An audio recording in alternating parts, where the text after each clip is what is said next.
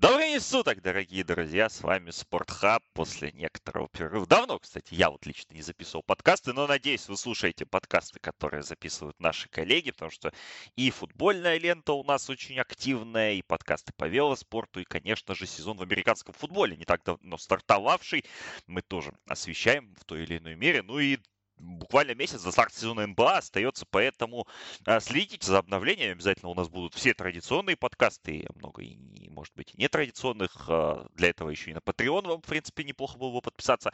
Ну а сегодня мы поговорим об украинском баскетболе, в котором вот до старта сезона остается всего 4 дня. Мы записываем этот подкаст 18 сентября в субботу днем. 22 сентября у нас Суперкубок Украины в Киеве. Очень большое событие перед за день до него презентации сезона. И тут же 23 сентября уже стартует сам регулярный чемпионат Суперлиги который обещает быть очень интересным, очень интригующим, и в котором будет очень много интересных исполнителей.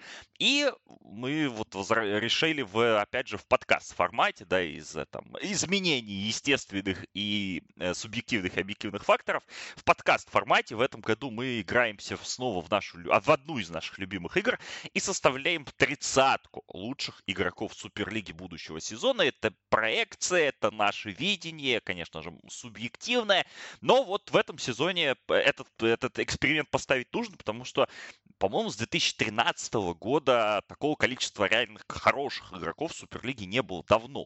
То есть, да, вот почти 10 лет прошло, и теперь мы у нас внушительная группа игроков, и реально есть сложности составлением этого рейтинга. Но мы таки взяли на себя эту ношу.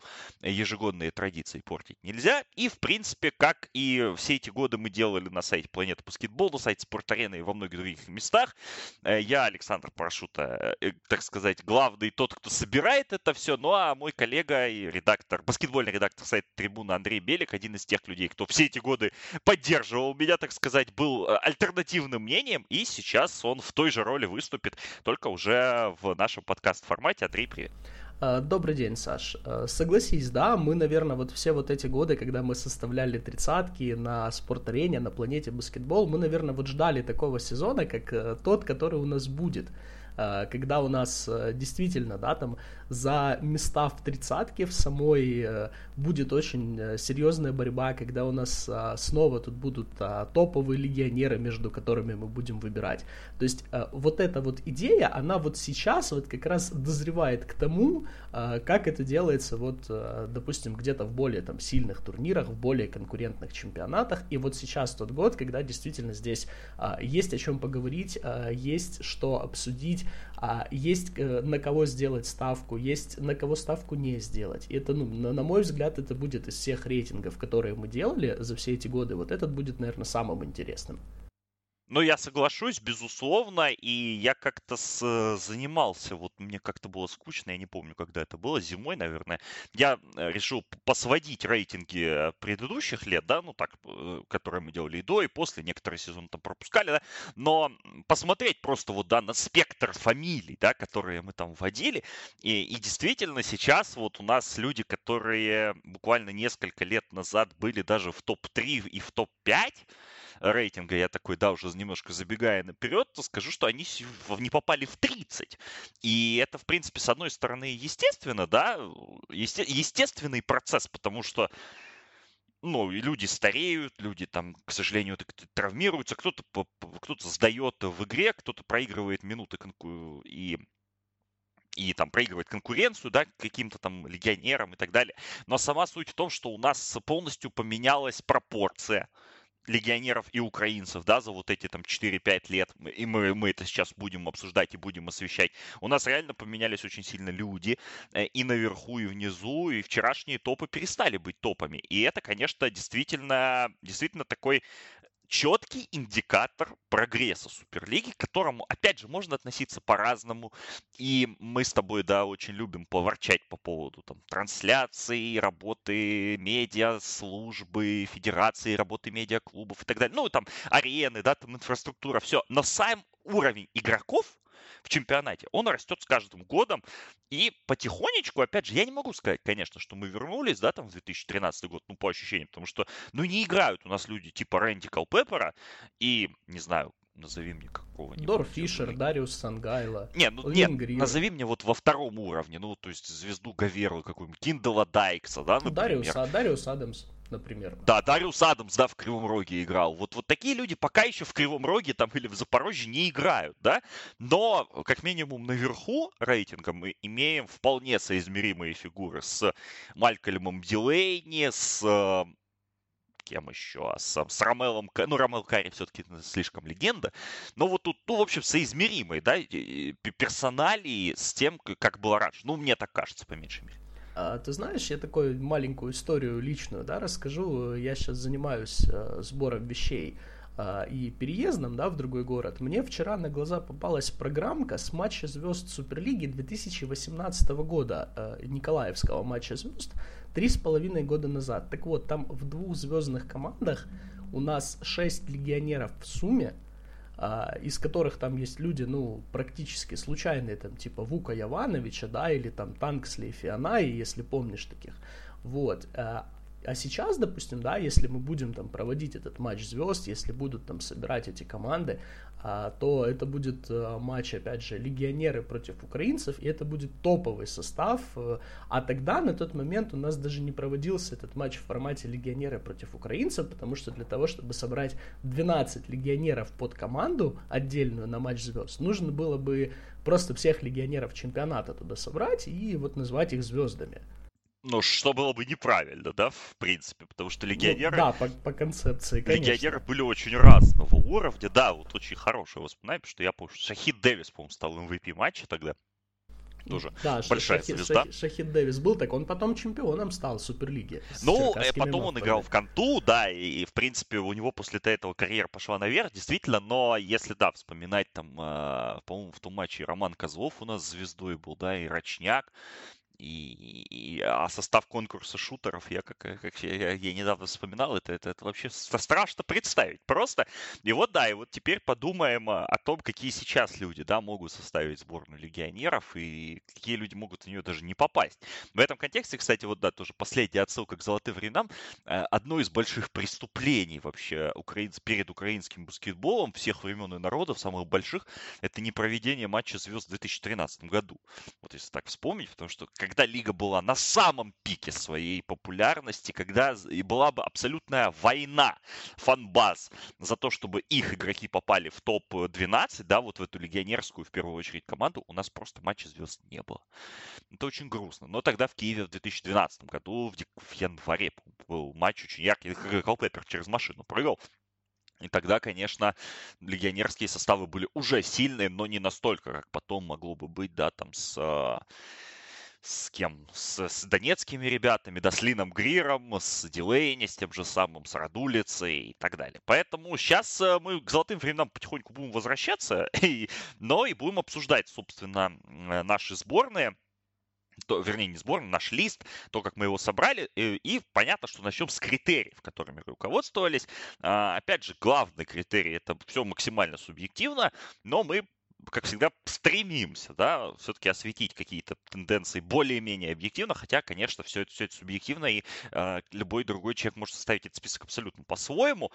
И, и второй критерий, мы все-таки смотрели на проекцию, да, то есть как сезон сложится и по итогу, да, как, как, у кого будет хороший сезон, у кого будет лучше – кто-то может регрессировать, кто-то может, наоборот, совершить скачок. Мы, в принципе, каждый год с тобой, вот, да, последние сезоны мы давали одно место в конце рейтинга авансом молодым игрокам, и, в принципе, большинство из них авансы оправдали. В прошлом году Андрей Грицак, я считаю, вообще перепрыгнул э, все, все наши ожидания у Войноловича. Два года назад был хороший сезон, Виталик Зотов у нас был, кто еще, я вот не вспомню, из таких авансовых ребят. Но, в общем-то, авансы мы тоже будем раздавать в этом подкасте, но не так много, потому что, опять же, ставить в тридцатку молодого игрока просто из-за традиции уже, наверное, нет возможности, потому как слишком много классных игроков, слишком много украинцев э, топовых вернулось в лигу за последние годы, и просто так разбрасываться местами в рейтинге, я думаю, не стоит.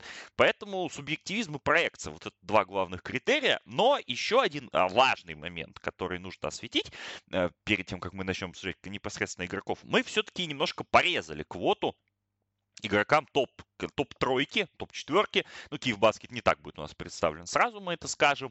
Вот э, ребята из Прометея, Днепра и, в первую очередь, и Будивельника, да, и легионеры, и украинцы, мы все-таки не поставили всех, да, потому что у нас рейтинг не резиновый. И поставить, условно, 9 игроков Прометея в топ-30 мы не можем. Ну, они, во-первых, не 9, наверное, и не попали бы, но все-таки некоторые игроки сборной, например, да, у нас остались э, за бортом. Как ты вот считаешь, это правильно вообще? И, и почему мы так решили это сделать?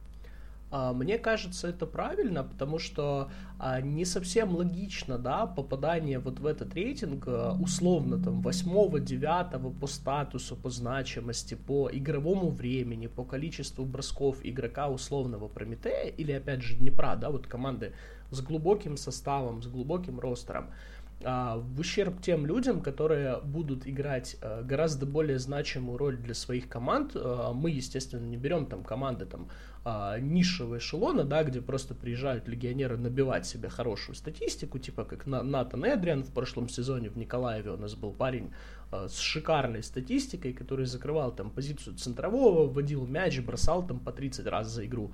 Вот, мы не имеем в виду вот таких вот игроков. Мы имеем в виду людей вроде а, прошлогоднего открытия Майка Кэфи, да, когда человек вот просто приехал одним из легионеров, но получил сразу, и все это видели, да, что этот парень будет иметь очень большую роль этот парень будет иметь большую роль в команде, которая будет за что-то бороться, как потом оказалось, да, и вот сейчас мы тоже, мы людей вот со скамейки топ-клуба, мы предпочли вот тем людям, которых, как мы видим, поведут за собой команды уровня плей-офф, команды уровня борьбы за плей-офф, возможно, даже там борьбы за полуфинал этого плей-офф, а, вот, просто потому, что они будут отыгрывать а, более значимую роль, вот, э, в формате всего чемпионата. То есть они, допустим, будут э, ярче, чем люди, которые будут получать там по 10-15 минут, да, в том же Днепре, в том же Будивельнике, э, где состав топовый, где есть суперзвездные легионеры, где есть ярко выраженные лидеры, вот, и мы, допустим, понимаем, да, что несмотря на статус игроков, несмотря на их опыт, э, то есть их игровое время в этом сезоне будет ограничена, их роль будет меньше, чем та, к которой мы привыкли, да, опять же, вот по вот этим вот годам без времени, да, когда у нас было там по 10 легионеров за весь чемпионат. Ну и это в очередной раз говорит о том, что у нас чемпионат становится более конкурентным именно по людям и именно по, а, по линии легионеры против украинцев. Да, и мы с тобой забыли сказать а, важный тезис, напомнить о том, что у нас же в новом сезоне изменился лимит на легионеров. Да, я только хотел к этому подвести. Да, что если, если в прошлом сезоне мы играли по формуле 3 плюс 2, то есть у нас на площадке в любой момент одновременно должно было находиться не меньше двух украинских игроков, то в новом сезоне мы будем жить в формуле 4 плюс 1, а, то есть наличие только одного украинца в любую минуту на площадке обязательно, а это значит, что у нас сейчас сразу моментально нашлись, и они уже нашлись, эти команды, которые а, пересмотрели комплектацию состава, которые сформировали ростер совершенно иначе, и у которых э, легионеры будут играть там по полчаса каждый буквально. Вот, поэтому мы этот фактор тоже учитывали, и это, допустим, будет заметно, да, так забегая наперед, по тому, как мы, например, ранжировали игроков будивельника. Да, и Будивельник, и Прометей, и Днепра. Вот в, в первую очередь эти команды, да, у нас попали под отсечение некоторые важные персонажи, но просто потому, что мы кому-то, да, про, про, прогнозируем деклайн э, по физическим, да, по возрастным моментам. Кто-то, может быть, немножко не довезет уровень этой лиги даже. Ну, а у кого-то реально упадет игровое время, потому что у нас вот, да, давай сразу скажем, есть кейс Виталия Зотова, который у нас не попал в, который у нас попал в тройку тех, кто не попали вот последними, да, в, в нашу тридцатку, и, собственно, будем потихонечку к ней переходить, потому что Диджей Купер остался в Днепре, подписан Рашад Вон, который тоже может водить мяч. И, главное, вернулся Исуф Санон в эту команду, плюс еще есть Анатолий Шунгель. И поэтому Зотов, который второй плеймейкер сборной Украины, игрок, безусловно, классный, ну, уже вырос, да, в, в классного игрока, еще достаточно молодой при этом ну, как-то вот э, на грани, да, он был с тридцаткой, но из-за того, что у него будет меньше минут, из-за того, что явно как бы приоритет будет отдан Куперу, если, конечно, он не сломается, потому что Купер у нас парень с большой историей травм, то как бы Зотова не ждет там супер сезон, и я не думаю, что он будет играть больше 20 минут за игру.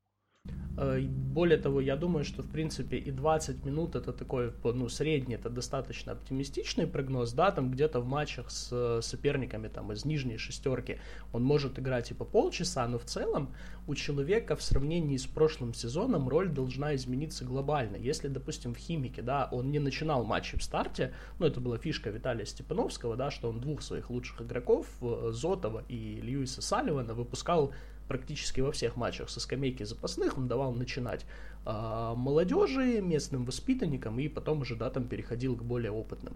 Но Зотов был человеком номер один, безальтернативным, да, там на позиции плеймейкера. Человек э, в нескольких матчах заигрывал с э, рекордом Суперлиги по количеству результативных передач за игру. Вот, то есть э, человек полностью вокруг него, он сам выстраивал все вот это вот а, систему нападения, кормил мячом вот этих вот а, двух больших, которые набрали феноменальную статистику в прошлом сезоне, Льюиса Салливана и Тайрела Нельсона, то здесь сейчас человек переходит на, в клуб, где на его позиции играет топ-легионер, где на его позиции э, может сыграть, опять же, главный проспект команды и, возможно, вот один из главных проспектов, в принципе, всего украинского баскетбола вот в, в новом, в подходящем поколении – а, и тут же вспоминаем, да, момент о том, что а, у Зотова при всех его сильных сторонах, да, там, в розыгрыше, в защите, а в защите один в один, в понимании баскетбола у него все еще есть определенные проблемы, да, там с завершением атак, и а, может вполне сложиться ситуация, при которой он не будет даже заканчивать важные матчи в Днепре на площадке. То есть вполне реально, что он будет их смотреть, вот эти вот концовочки в битвах лидеров а, со скамейки запасных. Да, абсолютно. Поэтому при, при всем как бы уважению и нашей личной любви моей, в первую очередь, к Зотову, в этом году он мимо тридцатки, но он входит в нашу так сказать, тройку тех, кого мы все-таки обязаны упомянуть. И э, также в эту тройку у нас вошли Дехуан Граф из Харьковских Соколов и Александр Сизов из БК Запорожья. Андрей очень хотел Сизова видеть в, в топ-30. Я немножко как бы не верю в то, что э, Саше удастся второй такой же классный сезон сыграть. Э, хотя в прошлом сезоне у нас попал во вторую символическую сборную украинцев и был капитаном второй команды Суперлиги, да главной сенсации всего сезона. По поводу Графа, мы вот мы сомневались, да, мы, мы вывели двух игроков Соколов в топ, и был, были у нас, был у нас спор, консультировались с, с людьми, которые чуть ближе к Харьковскому клубу, чем мы. Но вот пришли к выводу, что нужно все-таки другого легионера э, поднять в тридцатку. А, а Дехуана Граф, в принципе, у него был такой средний прошлый сезон, да, но опять же, судить графа по прошлому сезону, наверное, не стоит, потому что в Харькове, ну, на мой взгляд, не было тренера весь сезон, и то, что и в начале сезона его вообще не было, потом приехал вот этот перспективный человек из Литвы с непроизносимой фамилией, э, что-то там попытался подкорректировать, но настроил всю команду против себя, и там бежать легионеры хотели все оттуда просто пешком идти. Игра, в принципе-то, и не хотел возвращаться в Харьков, насколько известно, но Валерий Плеханов убедил его в том, что это нужно. Плюс у них, а, вообще-то, граф был второй опцией, да, потому что они подписали американца Тремена Изабеля, но он там по каким-то причинам не доехал до Украины, они обратились к графу, и тут он уже согласился ехать. И, в принципе, граф игрок неплохой, на мой взгляд, по умолчанию. И я жду от него неплохого сезона, потому что Валерий Плеханов-то очень хотел графа видеть в Запорожье в прошлом году. И он знает и видит, как его использовать. И я думаю, что использовать он будет классно, и граф в этой системе раскроется. Ну, не так, как Кэфи, наверное, да, в прошлом году, но но он будет на своем месте. Но при этом мне как бы кажется, что все равно, опять же, в, в этой Суперлиге на ее выросшем уровне а, граф до тридцатки не дотянется. Э, граф очень неплохо начал прошлый сезон, если помнишь, да, он там на первой неделе там, э, или в первые две недели регулярного чемпионата Суперлиги, да, забил два победных броска практически подряд. Но Мав, потом, Будивельнику, по-моему. Э, да, в том числе. Но потом как-то вот э, осмотрелся по сторонам, посмотрел вот что за организация его окружает, что у него там за цели, задачи, стремления, перспективы, что там вообще происходит, и как-то вот резко э, снизил требования к себе и стал, ну вот, среднестатистическим игроком, который вот э, дорабатывает до конца свой контракт. Ну, то есть не, э, не, не бузит откровенно, да, там не устраивает какие-то демарши, но при этом не феерит. А у Плеханова, я думаю, все будет чуть-чуть иначе, я с этим согласен. Вот. А, но, опять же, я бы не выдвигал вокруг, вокруг графа слишком большие вот ожидания, прям что вот этот игрок у нас э, ворвется по, там, в итоге сезона там, в топ-15 условно.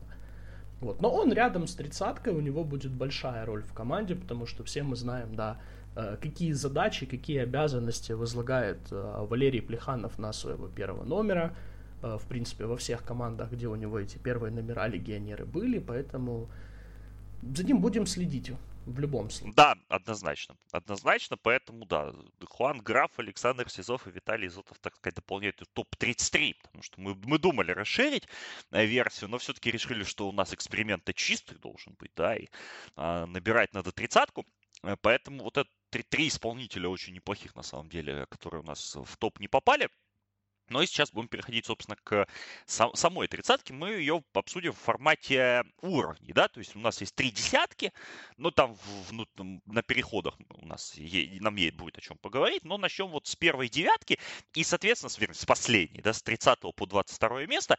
И в процессе, собственно, дискуссии мы будем выстраивать, да, этих самых, ну, эту, эту самую иерархию, да, и назначать места, э, назначать места игрокам. Но вот я думаю, что на 30 месте однозначно все, все, у нас в эту группу сразу, сразу называем, да, игроков, которые у нас вошли в эту группу. Это Андрей Гафонов из БК Одесса, Джефф Геррет из Киевбаскета, э, Дион Гриффин из э, Тернополя, э, Макс Махони из Харьковских Соколов, Андрей Войнолович из Киевбаскет, Александр Кольченко из Черкасских Мав, Дион Эдвин из Химика, Вячеслав Кравцов из Днепра и Александр Липовый из Прометея. Вот такая у нас первая девятка, да, вернее, последняя девятка, места с 30 по 22. Я предлагаю Агафонову отдать 30 место сразу, как главному ветерану и главному э, производителю мемов из э, украинских баскетболистов прошлого сезона. Я, в принципе, не думаю, что он в своем возрасте будет супер феерить в этом сезоне. Но, с другой стороны, у Одессы такая команда, и сам Агафонов такой стабильный игрок, как бы, да, что ну что как бы не поставить его в топ-30, наверное, было бы неправильно. А, соглашусь абсолютно, да, и мы тоже еще один так, критерий, который мы так недопроговорили. А мне лично кажется, что э, команды, которые вот будут в борьбе за плей-офф, а Одесса у нас будет в борьбе в любом случае за плей-офф, потому что э, есть команды слабее, есть команды сильнее, но вот э, а еще один, скажем так, совсем серый и непримечательный сезон Одесса себе позволить провести не может, и Агафонов это главный человек, благодаря которому сезон у Одессы точно не будет серым и непримечательным. Вот, и Агафонов э, при всем, при всем, да, при факторе возраста и прочем, ну, провел шикарный прошлый сезон, 66% реализации двухочковых, 52% реализации трехочковых, лучшая пресс-конференция за долгие годы в украинском баскетболе. И, в принципе, я не могу сказать, что есть какие-то объективные предпосылки к тому, что он проведет следующий сезон значительно хуже нынешнего. А в прошлом сезоне, с учетом подъема Тернополя и роли Агафонова в этом Тернополе, а, он был железно топ-30 игроком, и я не думаю, что вот что-то глобально поменяется сейчас ну, он самый стабильный, наверное, из украинских игроков вот этого, да, ура, э, кому 30 плюс. Он потрясающе стабилен был все эти годы, играя за рубежом. Он приехал в Тернополь и дал уровень, который он давал в, тех, в тех же чемпионатах. Поэтому, да, я думаю, что тут будет все нормально. Э, вот места с 29 по 27 все-таки я бы отдал э, иностранцам, потому что, опять же, мы изучали, да, конечно, всех приезжих игроков, да, новоприезжих, потому что некоторых ребят, ну, опять же, некоторые ребята, как тот же Дион Эдвин, а, не впервые будут играть в Украине, но новичков мы смотрели и, ну, опять же, не так детально, наверное, конечно, да, как тренерские штабы команд, которые их приглашали, но у нас, собственно, ответственности а, поменьше, поэтому я бы расставил 29, 27, 27 места с небольшим приоритетом, опять же, да, украинцам в следующих стадиях. Я бы поставил 29 место Джеффа Геррета из Киев-Баскета, 28 место отдал Гриффину из, э, Диону Гриффину из Тернополя, 27, 27 место Максу Махони из uh, Харьковских Соколов. Uh, Геррет, я коротко скажу вот по этим трем играм. Геррет мне нравится из группы иностранцев Киев-Баскета, если мы Кефи, да, убираем больше всех, потому что это такой себе реально прототип Киндала Хилла. Очень похожий игрок по, по скиллам, возможно, не настолько талантливый в атакующем плане, но вот это Клюгай, который должен быть у Айнерса Багацкиса в команде. И, опять же, с учетом ухода Близнюка и с учетом того, как они вообще перестроили игру, на Геррета, Геррету, Геррету очень большую роль выпишут, скорее всего. Но, опять же, вот мне кажется, что из вот этой четверки Вашингтон, Томпсон, Вудсон, э, Геррет, наверное, самый интересный. Но, опять же, в моем в моем понимании, в моей конструкции. Гриффин э, очень тоже отли... супер атлетичный игрок из чемпионата Польши. Э, конкурировал он тут с Донте Кларком, но Донте Кларк э, при всем таланте, мне кажется, там могут нюансы быть, которые внутренние, скажем так, которые ему помешают раскрыть этот талант. Надеюсь, они не проявятся, и Кларк займет свое законное место в тридцатке. Мне кажется, что игрок по классу, он выше, наверное, может быть, немножко, чем Гриффин. Но Гриффин более стабильный, и вот в этой системе, которую строит а, Дмитрий Забиршенко, он будет более, ну, так, менее заметен, да, но более полезен, чем, а, чем Кларк. Ну и Макс Махони, это потенциальное вообще открытие сезона игрок, которого Валерий Плеханов очень хотел видеть в своей команде, игрок, который по нарезке, да, вот если смотреть, он напоминает очень Урима Смаяускаса по, по, по стилю игры, по тому, как он двигается, по тому, что он делает на площадке, но игрок с э, гораздо более такими боевыми качествами, да, который э, грызется за каждый мяч, который толкается локтями, который бьется, который прыгает в толпу. Это, это очень интересный игрок, и сам Плеханов мне еще на турнире в Запорожье так тихонечко на ушко говорил, что вот от Махони будет зависеть очень многое в конструкции команды, да, и в том, как, как, она, как она построится. Потому что на, на, на него он возлагает большие надежды. Поэтому я думаю, что вот это трио но у нас за Агафоновым сразу расположится, и будет нас, э, будем за ними наблюдать пристальнее, да, чем за какими-то другими иностранцами, потому что вот в этой тройке я вижу, например, хороший апсайд. Ну а дальше у нас 26 э, и 25 место. Я тут предлагаю кого-то из украинцев вот рассмотреть. У нас есть Липовый, Кравцов, Кольченко и Войновович. Э, ты бы кого тут поставил и по какой причине? А, я бы сюда на эти позиции поставил бы Александра Кольченко и Андрея Войноловича. А, попробую объяснить, почему. А, Войнолович э, – это игрок, от которого мы ждем прогресса, ждем прогресса уже не первый год. Это человек, за которым два года назад, э, если бы не ковид и все вот эти вот наши остановки, на которого бы реально приехали бы смотреть э, скауты NBA. Но вот визуально прошлый сезон ему не очень удался. А, и плюс сейчас он сменил команду, где э, перешел в Киев Баскет, где у него будет очень важная роль. Это было видно, да, и по предсезонным матчам. Вот, но команда более глубокая, более конкурентная по составу, да, и мы все знаем вот этот вот принцип Айнерса Багацкиса, да, что а, мне не нужны там 5-6 а, ярких суперзвезд, да, мне нужны игроки, которые могут там выйти на, на паре позиций, да, там подменить где-то друг друга. Вот, поэтому от Войноловича именно феерии в плане результативности, в плане каких-то топ-матчей я бы не ждал. А, но сейчас для него вот это вот э, испытание, скажем так, на взрослость, насколько он готов быть э, важным игроком, э, игроком одним из э, системообразующих в команде, которая будет бороться за медали, и тут же параллельно, насколько он сможет впечатлить главного тренера национальной сборной, а у нас же Айнерс Багацкис не только с Киевбаскетом работает, но и с национальной сборной. Вот, насколько он сможет впечатлить главного тренера, да, в контексте всех э, турниров национальных команд, которые нас ждут вот в самом ближайшем будущем, э, отборе на чемпионат мира 2023 года, Евробаскете 2022, до которого осталось уже так меньше года. Вот, и это игрок, за которым надо следить. Здесь тоже есть апсайт, но на данном этапе я вот, допустим, я бы не поставил его выше а, Кольченко или, допустим, того же Вячеслава Кравцова. Вот. Что касается Кольченко, то он вернулся в Черкасские мапы, вернулся в команду, в которой он играл, и играл не безуспешно, с которой он становился... Которая, команда, которая перезагрузила его карьеру, по большому счету.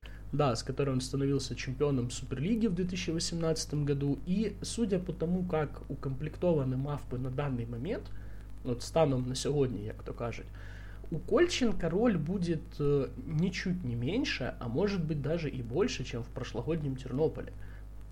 Поэтому если он не сдаст резко там, в силу там, возраста и физики, а, то проведет еще один очень хороший сезон, потому что вот с чем, с чем, с бойцовскими качествами, с характером у этого человека все в полнейшем порядке. Давай уточним. Войнолой 26 место, Кольченко 25 да, так? Да, да. А, я добавлю по паре слов. Кольченко, да, действительно соглашусь. Для меня показателем был первый матч плей-офф с Запорожьем, когда просто в пиздачек за, за половину, 20 очков набрал, да, там. Он, он был вообще просто летален. И потом, да, его прикрыли, с ним стали лучше работать, но все равно бомбардирские качества и вот эта стабильность, она у Кольченко есть, да, он уже не, мол, не молод, но я думаю, что в Черкасах действительно важная роль. Войноловича прошлый сезон был смазанный, он очень тяжело переболел ковидом, насколько я знаю, и очень долго восстанавливался. Но вот он покинул, да, вот это южнинское насиженное гнездо, и теперь очень интересно будет на него посмотреть, как и на всех украинцев Киевбаскета, потому что ну, Айнерс набрал вот такой блок очень перспективных и очень голодных, я бы сказал, игроков, да, то есть он отказался от сборников, отказался, ну, от сборников первого, да, скажем, уровня, более высокого, то есть, да, и все, и Крутаус, и Павлов, и Близнюк, они все уехали, да, в другие клубы, а он набрал себе такой новый приплод, да, где и Тертышник, и они Костя Аникиенко, возвращающийся в Украину. Будет очень интересно за ними смотреть, но Айналович, наверное, самый статусный игрок, хотя вот по предсезонке я скажу, что так вот, э, в проброс, как бы, мне очень понравился Артем Ковалев. И если он будет здоров, опять же, да, и вот в этой роли, то, потому что, опять же, Айнерс берет вот эти наметки, которые еще у Химика были в свое время с пятеркой, где в пять двухметровых чуваков все меняются. И вот Ковалев и Войнолович в этих сочетаниях, они важны, конечно, и нужны. Я думаю, что и у Ковалева есть неплохие шансы по итогам сезона, да, ворваться в топ-30. Но ну, а пока Андрею чуть больше, да, авансов в силу, в силу возраста и в силу наших там каких-то а, личных предпочтений. И вот финальная тройка в этом тайре, 24, 23, 22 места, Дион Эдвин, Вячеслав Кравцов, Александр Липовый. А, как тут расставим? Ну, я предлагаю Эдвину все-таки отдать 24 место, потому что хоть он и был MVP два года, два года назад, но мне кажется, что вот пропуск сезона где-то его притормозит, плюс Химик, э, ну, мы не ждем, да, от Химика того, чего мы ждали от него все вот эти 5-6 лет. То есть для меня Химик это команда, которая в плей-офф не выйдет предварительно. Опять же, да, ну будет бороться, понятное дело, но я бы Химик не поставил в топ-8. Ну а вот Кравцов и Липовый, тут э, могут у нас полететь палки, э, могут у нас полететь э, гнилые помидоры, э, но мне кажется, что это два игрока, которые были очень важными для национальной сборной все, все, все эти годы, да, то есть э, с 2000 там какого, ну, Слава там с 2010 где-то, да, там еще с 2011 может быть, там с, э, с того, как Сергей Лещук закончил карьеру, а, Кравцов э, стал нашим, наверное, главным бигменом и все эти годы тянул на себе эту лямку, да, попеременно там отдавая там то Фисенко бразды, то еще кому-то, но Слава, в принципе, логичный капитан сборной и легенда просто украинского баскетбола. Липовый тоже, да, вот у него такая волнистая карьера все эти годы была, он приехал в прошлом году в Прометей, и приехал-то из Греции, из Прометеаса, с которым он в, в тот ковидный сезон вышел в восьмерку Еврокубка, бросал 45% трехочковых и был очень важным, очень классным игроком в той команде. Приехал и не показал ничего. Прямо скажем. Ну, то есть меня обвинят в каких-то, может быть, личных, да, там каких-то там не, не симпатиях к но человек, который с 45% падает на 32 по реализации трехочковых и просто в какой-то момент боится бросать, ему со скамейки кричат, бросай, он боится это делать, он пропускает свободные броски, ну, это выглядит странно, мягко говоря, и мне кажется, что Липовый регрессирует не только в плане атаки, и это, конечно, очень печально. При этом он все равно остается одним из самых статусных украинских игроков, одним из самых высокооплачиваемых украинских игроков. И мы, в принципе, да, из какого-то, может быть, уважения его там ставим в этот рейтинг. Но еще один такой сезон, и, в принципе, я думаю, что его репутация рискует рассыпаться. Мне кажется, что тут, да, тоже есть, э, ну, как бы и риск есть, но и есть определенный апсайд, потому что Прометей у нас сейчас, вот на момент записи нашего подкаста мы еще не знаем, но у нас Прометей находится в одной победе от э, попадания в группу Лиги Чемпионов, э, где украинская команда играла всего один раз раньше. В сезоне 16-17 играла очень неудачно, и у меня, допустим, есть определенная все же надежда, что а Липовый как э, топовый ролевой игрок, да, на уровне там э, Суперлиги, э, на уровне каких-то вот э, еврокубковых турниров там низшего звена, да, не Евролиги, что он может прибавить именно за счет того, что Прометей сейчас выйдет на более высокий уровень, э, будут более высокие требования, да, у того же Гинзбурга к игрокам, у тех же соперников к нашим игрокам. Потому что играть в баскетбол на высоком уровне Липовый умеет. А, возможно, где-то вот в прошлом сезоне, да, на фоне всей вот этой доминации Прометея Гинзбурга, да, во второй половине сезона, а, где-то вот э, не доиграл свое, а, не дочувствовал, что вот надо играть вот как в Европе, да, когда украинский игрок э, играет легионером, и когда требования к нему предъявляются как к легионеру, может где-то чуть-чуть не доиграл, потому что как вот двусторонний игрок, да, человек, который защищается на паре позиций, человек, который Э, забьет решающую треху, поводит мяч, поможет плеймейкеру. А Липовый очень хорош для украинского баскетбола. Ну вот э, прошлый сезон, конечно, да, прошлый сезон э, провел не лучшим образом, но при этом, да, его не самый лучший сезон никак не помешал Прометею да, стать чемпионом Суперлиги. Ну и важно отметить, что в финальной серии, да, за, за всеми матчами, которые мы с тобой могли наблюдать живьем, Липовый-то, в принципе, был полезен, да, он начал не очень удачно первый матч, да, провел, он там не забил ни одного трехочкового, но в третьей игре, например, да, при том, что он, он попал важный мяч, но он съел Майка Кэфи во второй половине матча. И Майк Кэфи, мы помним, сколько, 20, 20 очков, да, за половину у него был, 22, а закончил матч с 28 очками, и но это сказалось, да, это был одним из ключевых факторов камбэка Прометея с 18 очковой разницы. Липовый, да, действительно, у него очень разные матчи, но я думаю, что пока он еще заслуживает, да. По поводу Кравцова, Давай еще на нем остановимся. Э, то, что Кравцов показывал в прошлом сезоне до марта, ну, честно говоря, вызывало недоумение. Но вот Валерий Кондратьев, когда мы с ним общались, президент Днепра, говорил мне о том, что ну, он же приехал позже всех Кравцов, то есть его же подписали там в середине сентября. Он был не очень готов, потом в Днепре случился ковид, э, из которого они очень долго выбирали. Сам Слава вроде бы не болел, но, но опять же, да, вот отсутствие команды, отсутствие вот полноценного тренировочного процесса по нему ударило.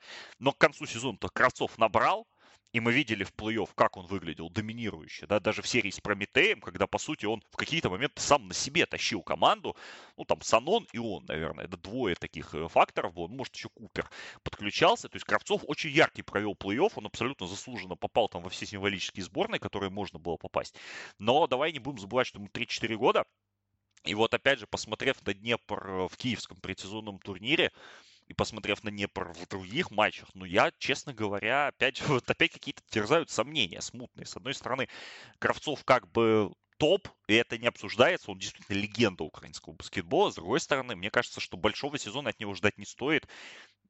И потому что возраст, и потому что роль в команде может немножко снизиться, и потому что Днепр, собственно, хочет бежать. И Кравцов не входит в те самые лучшие пятерки, которые, ну, по крайней мере, пока проявляются у Дмитрия Балдаева, а лучшие пятерки у Днепра все равно легкие. А, тем не менее, да, у Днепра сейчас есть недобор, да, по игрокам передней линии, да, то есть если в прошлом сезоне мы там говорили о том, что а, у Днепра перебор, там локджем на позициях 4-5, да, не совсем понятно, кто там должен играть, в каких конфигурациях и как, то сейчас по сути, там не такой большой выбор исполнителей, поэтому свои минуты Кравцов будет иметь. В любом случае, э, с такими плеймейкерами, как э, Купер и Зотов, он и броски-то свои, собственно, получать будет, потому что разыгрывать пик-н-ролл оба они умеют, мечей они ему предоставят достаточно, а общий класс Кравцова достаточно велик, чтобы вот эти вот все моменты, которые ему создают, чтобы он их все Э, трансформировал, да, в набранные очки, в свою хорошую персональную статистику, ну и в помощь команды тоже, потому что у нас, несмотря на все там эволюции, прибавления, у нас по-прежнему чемпионат, где э, не так уж и много топовых чистых центровых, да, там классических пятых номеров, и Кравцов даже в свои 34 все равно будет одним из лучших. Да, сложно с этим спорить, поэтому фиксируем здесь 24 место за Диланом Эдвином, 23 за Вячеславом Кравцовым, 22 за Александром Липовым. Давай перейдем, прежде чем перейти вот ко второму уровню, давай все-таки раскроем да, одну из интриг и попытаемся людям объяснить, почему у нас в тридцатке нет э, Дениса Лукашова и Вячеслава Петрова, а, которые не попали. Мы говорили про Прометей в контексте да, того, что ну, весь Прометей ты не всунешь, в тридцатку, хотя и Беликов, и даже Дмитрий Тихонов, да, после прошлого сезона абсолютно заслуженно где-то мог бы претендовать на эти позиции. Но вот по, каким, по какой причине Лукашова и Петрова мы отсекли? Я давай наверное, с Петрова начну, но мне кажется, что его роль просто сильно упадет в команде. Он в чемпионате будет достаточно важен, да, как украинский большой, потому что пока что, опять же, у Прометея непонятная ситуация с а, с большим, да, с пятым большим, с пятым легионером, с, со вторым большим легионером, потому что Шон Эванс это, конечно, э, столб команды, понятно, но вот Антонио Кэмпбелл себя пока не проявил, и опять же, как ты уже говорил, мы записываем этот подкаст, не зная, как Прометей сыграет матч с Пармой. И я думаю, что если они обыграют Парму и выйдут в групповой раунд Лиги Чемпионов, то Антонио Кэмпбелл поедет домой, а вместо него приедет какой-то э, статусный игрок, возможно, да, которого получится сейчас где-то найти на рынке, хотя рынок по большим очень плохой, и все об этом говорят, кто находится в него внутри. И мне кажется, что Петров в Еврокубках вообще не будет особым фактором, если они туда выйдут, а в чемпионате, ну, будет набирать свои 10 плюс 6, но как бы таким доминирующим игроком и таким важным, как он был, например, в Киеве два года назад, он не будет. Э, согласен, и тут же смотри еще, да, фактор, что у Кэмпбелла, который, собственно, пятого легионера Прометея, у него-то в любом случае контракт просмотровый, у него-то контракт на один месяц, который вот где-то вот сейчас, по окончании квалификации Лиги Чемпионов, он должен истечь. А, и то есть искать легионера на пятерку, Прометея на 4-5, Прометею придется в любом случае, потому что а, по людям им не совсем хватает людей даже для, допустим, а, пусть даже они не выйдут в Лигу Чемпионов, но для, допустим, достойного выступления в Кубке Европы ФИБА, я думаю, что если Прометей не выйдет в Лигу Чемпионов, то с тем составом, который у них сейчас есть, в Кубке Европы ФИБА они могут ставить цель, ну, как минимум, финал четырех.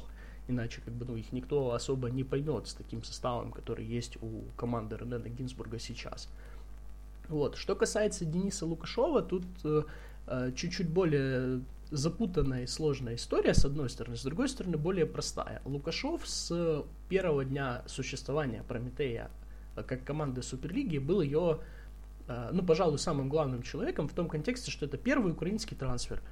Это первое вот звездное подписание Владимира Дубинского, в принципе, как э, президента клуба Суперлиги. Это человек, который капитан команды, человек, который тоже, как и Кравцов, как и Липовый, имеет огромный опыт выступлений за национальную сборную Украины. В принципе, человек э, очень заслуженный, с большим количеством регалий, да, с опытом выступлений там на самых разных уровнях. Вот, но когда в апреле Ренен Гинзбург э, сменил Виталия Черния в качестве тренера Прометея, а, он на позиции Лукашова сразу, буквально с первых же матчей, он отдал предпочтение другому украинскому игроку, Илье Сидорову. И э, очевидно, да, вот по первым официальным матчам э, Прометея в этом сезоне, что э, эта ставка продолжается, и более того, она усиливается. То есть э, сейчас э, на позиции, э, не на позиции в раздевалке, но на позиции на площадке у Лукашова есть э, более серьезный украинский конкурент, и человек, которому главный тренер доверяет больше. А, возможно, это не значит, что Сидоров там более высококлассный или более мастеровитый игрок, да, чем Лукашов. Ему еще есть куда прибавлять объективно. Вот. Но прямо сейчас в тот баскетбол, который ставит э, Гинзбург команде, он вписывается гораздо лучше. А, даже вот в этих составах с э, Дианджело Харрисонами и прочими легионерами он э, частенько начинает матчи. Он был одним из решающих факторов Прометея в чемпионском плей-офф, особенно в серии с Днепром, вот самой сложной серии для Прометея. И я думаю, что эта тенденция продолжится, поэтому а, вместо Лукашова, скажем так, у нас в топ-30 попадает другой игрок Прометея с его позицией. Но это объективно так. Ну, я соглашусь, добавлю только, что еще вот фактор травматизма у Дениса проявляется э, все чаще, да, в силу, опять же, возраста и какой-то, может быть, излишней нагрузки. Вот даже в предсезонном матче он получил травму такую достаточно обидную. Слава богу, что она оказалась не тяжелой, но все равно бьет, да, по, по кондициям. И в прошлом году у него хватало повреждений. Собственно, из-за повреждений это Лукашова Сидоров получил, да, время свое и шансы, за которые он зацепился. И поэтому мне кажется, что роль Дениса постепенно будет снижаться в этой команде. Он, безусловно, останется очень важным фактором в качестве вот такого стабилизирующего, грамотного, пасового дирижера, который будет выходить и остужать пыл вот этот весь американский дикий, который там есть с Харрисоном, Стефенсом и так далее, и Сидорова в том числе, который как раз в эту конструкцию вписывается. Но мне кажется, что его роль будет падать. Поэтому, да, вот Денис, Лукашов, Слава Петров у нас в 30 не попали, что год назад, опять же, вот, да, об уровне казалось просто бы невозможно возможным.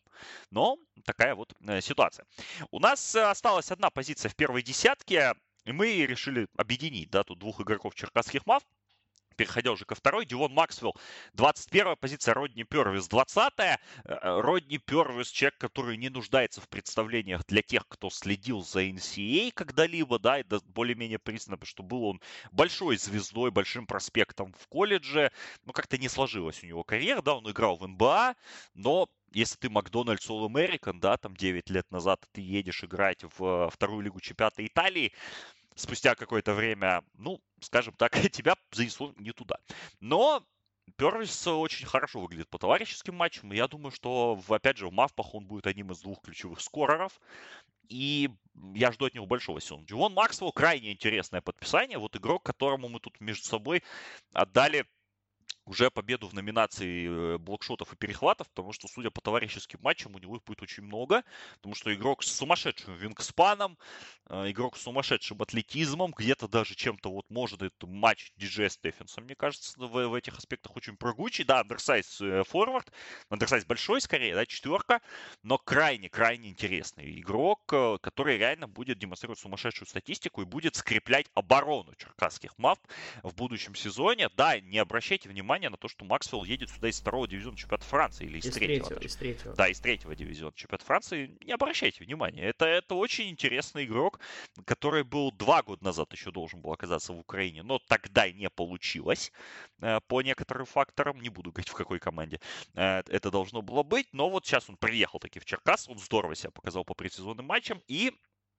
заслужил все авансы, которые мы выписали. А Первис, но опять же, будем смотреть, у него очень хорошие проценты реализации издали, он очень техничный, очень классный игрок. Я думаю, что если у него в порядке все будет с мотивацией, то вполне возможно, что и здесь удастся вот из этого американского озера Максиму Михельсону вытащить очень большую и крупную рыбу. А по поводу остальных игроков, вот будем переходить уже к следующей. Давай, давай назовем всех игроков, которые у нас заняли места с 19 по 12. Тут у нас много легионеров, всего один украинский игрок, и ты его имя уже озвучил, это Илья Сидоров. Вот. А по поводу легионеров у нас Джо Фурстингер из Тернополя, Кристиан Джонс из э, Химика, Майк Дэвис из э, харьковских «Соколов», э, Крис Доу из э, «Прометея», Алек Браун из «Будивельника», Дэйшон Фрэнсис из «БК Запорожья» и Дрю Гордон из «Будивельника». Здесь уже звезд становится больше. Здесь уже у нас начинают звучать тебе «Будивельника», да.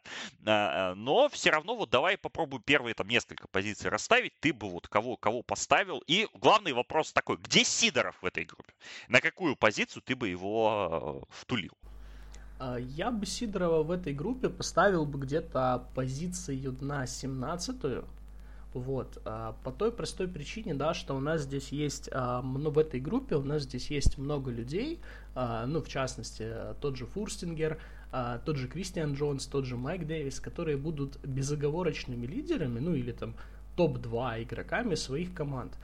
Сидоров будет, возможно, лучшим украинцем Прометея, но вот прям так, чтобы топ-3 игроком Прометея, он не будет точно, поэтому совсем высоко я бы его здесь не ставил все-таки. Ну, у меня Сидоров ровно 17 стоит сейчас в листе, поэтому как бы давай зафиксируем а, его позицию. Тогда давай 19 и 18 места ты бы здесь на кого посмотрел в первую очередь? А, я бы здесь в первую очередь смотрел бы на Фурстингера и на Майка Дэвиса, вот как, как по мне. А, потому что Фурстингер э, хорошо вписался в Тернополь, да, он подходит к концепции команды, которую строит Дмитрий Забирченко, достаточно жесткий игрок, э, который будет бороться, э, который будет создавать проблемы, опять же, хороший, большой для нашего чемпионата, а, вот, и Майк Дэвис, потому что, ну вот, в Харьковских Соколах, э, как мы уже с тобой, да, о них говорили достаточно много, а, есть вот три примерно равных легионера, от которых, да, там э, многое будет зависеть. А, но у него нет настолько большого вот отрыва от э, других товарищей по команде, скажем так, да, чтобы он там был где-то на 12 позиции, да, условно, а при том, что Махони у нас там в самом низу, там, третьей десятки. Ну, мне Майк Дэвис очень понравился по предсезонным матчам. Я, он выглядит очень ярко и играет, соответственно, тоже MVP чемпионата Грузии прошлого сезона. И мне кажется, что Валерий Николаевич отдаст ему больше мяча, чем надо в каких-то моментах. И главное, что вот Дэвис, походу, будет главным клатчером харьковской команды, и в предсезонных матчах он с этой ролью здорово справлялся. Он забивал сумасшедшие сложные броски с сопротивлением, с ведением, со всеми вот этими трюками, да, и в важных ситуациях.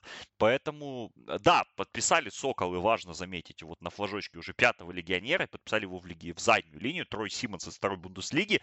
Он, возможно, отберет у Дэвиса какие-то минуты, но мне кажется, что вот из тройки Граф, Дэвис, Симмонс, Именно Дэвис самый яркий игрок, у него, скорее всего, будет больше всех очков в команде. А раз мы Соколов котируем достаточно высоко, то как бы вполне логично, что что, что, что Дэвис у нас попадает во вторую даже десятку. Мне кажется, что это очень хорошее подписание и, и будет таким по сезону и проявит себя Майк Дэвис соответственно. По Форсингеру согласен абсолютно. Интересный, большой, который тоже в прошлом году мог оказаться в Украине э, в клубе чуть выше уровнем даже, чем Тернополь, но не доехал до него. Сейчас доезжает. Я смотрел за игрой Джо в прошлом году в чемпионате Польши. Да, он играл в Палфарме, которая была одним из главных аутсайдеров польской лиги, но играл здорово. И мне кажется, что, опять же, Дмитрий Забирченко знает, кого он подписывает, и в эту команду ему действительно нужен бьющий пятый номер, в то же время достаточно атлетичный, достаточно подвижный, и Джо, Джо, Джо, Джо от Джо я жду хорошего сезона, скажем так. Поэтому Фурстингер 19 позиция, Майк Дэвис 18 Илья Сидоров 17 Идем дальше, 16, 15, 14. Здесь у нас остаются Кристиан Джонс, Крис Доу, Алек Браун, Дэшон Фрэнсис, и Дрю Гордон. А, дальше как будем расставлять? Э, я бы поставил 16-м Кристиана Джонса. На самом деле, э, очень верю в этого игрока по той простой причине, что это уже его третий заход, да, самостоятельный к Виталию Степановскому. И объективно, да, что вот это вот тот человек, который будет э, новым Льюисом Салливаном или там старым Кристианом Джонсом для химика. То есть это человек, который будет исполнять функцию point все. То есть это человек, который будет э, защищаться. Он в защите, кстати, был неплохо еще в сезоне 18-19, да, когда Химик стал чемпионом. Он будет водить мяч, он будет разгонять отрывы, он будет завершать атаки. Да, у него нет трехочкового броска стабильного, но в системе Степановского вот даже, наверное, не Эдвин, а даже именно вот Кристиан Джонс должен быть ключевым игроком, при том, что да, он был второй раз, когда он уезжал из химика, он уезжал там по там, тяжелым семейным обстоятельствам, вот, в хороших отношениях тогда они разошлись и с главным тренером, ну и в принципе с организацией. И Кристиан Джонс, я так думаю, что вот он испытывает вот какое-то чувство вот некоторого долга перед химиком. И я думаю, что он проведет очень крутой сезон, даже круче, да, чем мы ожидали. И если химик все-таки зацепится за восьмерку, то во многом именно благодаря его игре. Были очень яркие матчи у Джонса два года назад. В финальной серии он практически доминировал с Киев Баскетом. И из Днепром он тогда хорошо сыграл по финале. Вообще очень классный игрок. Действительно, я соглашусь, тоже на 16 место поставлю Джонса. А, до 15 поставлю Криса Доу, потому что игрок статусный, игрок, которого я несколько раз цеплял так одним глазом в прошлом году в Израиле. Он мне очень симпатичен был, но как-то вот пока, пока что Доу как-то то ли теряется на фоне Харрисона, Стефенса и прочих, то ли не нашел своей роли, то ли это не совсем его команда. Вот тут э, есть вопросы, как бы, да. Алек Браун в Будивельнике тоже статусное подписание. Игрок э, выбранный на драфте NBA 2014 года, человек, который играл с Артемом Пустовым в Брадойра, у которого хороший вообще послужной список, там и Студиантес, и Бон Телеком. Но Алек Браун в этой лиге, да, несмотря на 213 сантиметров роста, это пятый номер с броском, который, по сути, будет на периметре тусоваться всю игру, а подбирать мячи будут Гордон, Грицак, э, Близнюк и кто там еще, Реджап Шоу, э, который, кстати говоря, да, не попал у нас в топ, э, в топ-30, но вот мне как-то Браун не сильно впечатлил, хотя бросок у него классный. А, безусловно, игрок статусный, поэтому здесь я думаю, что он будет раскрываться по ходу. Вот по поводу Доу твое впечатление, как он тебе, что с ним не так? Почему вот, например, опять же, мы его прокатили, поставили сюда в серединку, и не кажется ли тебе, что он может даже выпасть из этого списка по поводу, ну вот в конце, в конце истории? Но у меня очень такие, да, смешанные впечатления. Смотрел много Прометея в предсезонке, ну, потому что и за самим Прометеем было интересно последить, да, как команда готовится к Лиге Чемпионов. А, и домашние турниры они проводили очень хорошие, да, собрав а, всю прошлую топ-четверку прошлого сезона, да, Прометей, Запорожье, Киев, Днепр. Вот, было много там интересных матчей. А Доу как-то вот э, не совсем, пока что, то ли не совсем понимает, куда он попал, то ли э, хочет э, получить вот э, первую роль, да, в этой команде, и где-то вот местами э, переигрывает, перетягивает. Вот он как-то не, пока что не совсем э, на одной волне со своими партнерами, но вот как мне иногда кажется, в отличие, допустим, от Дианджела Харрисона, да, который мы видим, да, и там и в защитке не отлынивает от работы, и на подборы ходит, в том числе и в нападении – вот. Доу как-то пока очень, очень сумбурный игрок. Но я думаю, что это фактор, вот опять же, э, пока еще не до конца адаптировался человек, потому что опыт выступлений в Европе у него есть, опыт неплохой. А, и тут мы должны помнить о том, что да, у Гинзбурга в принципе было очень тяжелое лето. Он сначала играл в олимпийской квалификации со сборной Чехии, потом он играл на Олимпиаде со сборной Чехии. А, и, возможно, вот для того, чтобы вот этих вот людей, работающих на мяче, с мячом и где-то рядом с мячом, чтобы их интегрировать новых, ему просто понадобится ну, чуть больше времени, да, там, чем другим тренерам, которые занимались только вот своей клубной работой. Поэтому я бы, ну, я бы не списывал его совсем на дистанции всего сезона. Но пока вот из звездных легионеров, скажем так, Прометея, э, до вот на, на четвертой позиции в любом случае. Да, сложно с этим спорить, поэтому давай так зафиксируем, что Крис Доу 15, Олег Браун 14. На 13 позицию я поставил Дэшона Фрэнсиса. Очень классное впечатление новичок Запорожья произвел. Очень яркий, очень энергичный такой второй номер, который и поводить где-то может, и с прохода очень классно играет. Да, не совсем шутер того уровня, который надо будет, но мне кажется, что он будет главным скорером команды. Он будет забивать порядка 20 за вечер. И Единственный вопрос к нему, сможет ли он решить в концовке, если это нужно будет э, команде, а это наверняка понадобится по, по сезону, потому что пока вот таких сильно лидерских качеств я за Фрэнсисом не заметил. Вот опять же по предсезонному турниру в Запорожье и по предсезонному турниру в Слобожанском, который э, удалось посмотреть. В остальном, мне кажется, что это очень классное подписание для Запорожья. К тому же хотя бы один человек из этой команды у нас должен быть в списке. Мы ее проецируем достаточно высоко, как команду из зоны плей-офф, поэтому тут по Фрэнсису вопросов нет. По Дрю Гордону тоже, наверное, их быть не может.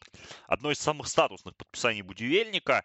А, ты вот как человек, который много в свое время смотрел за чемпионатами, в которых играл Гордон, а, представь этого человека, который, как вы можете понять по фамилии, из баскетбольной семьи, да, брат того самого а, Аарона Гордона, да и вообще сам по себе очень известный, очень узнаваемый игрок, и вот он доехал до Украины.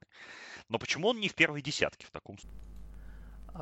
Дрю Гордон, ну вот сколько я за ним наблюдаю, ну, такое личное впечатление, да, которое сформировалось много лет. Вот ты смотришь на Дрю Гордона, на его там а, действия, движения на площадке, на то, что, что он делает на паркете.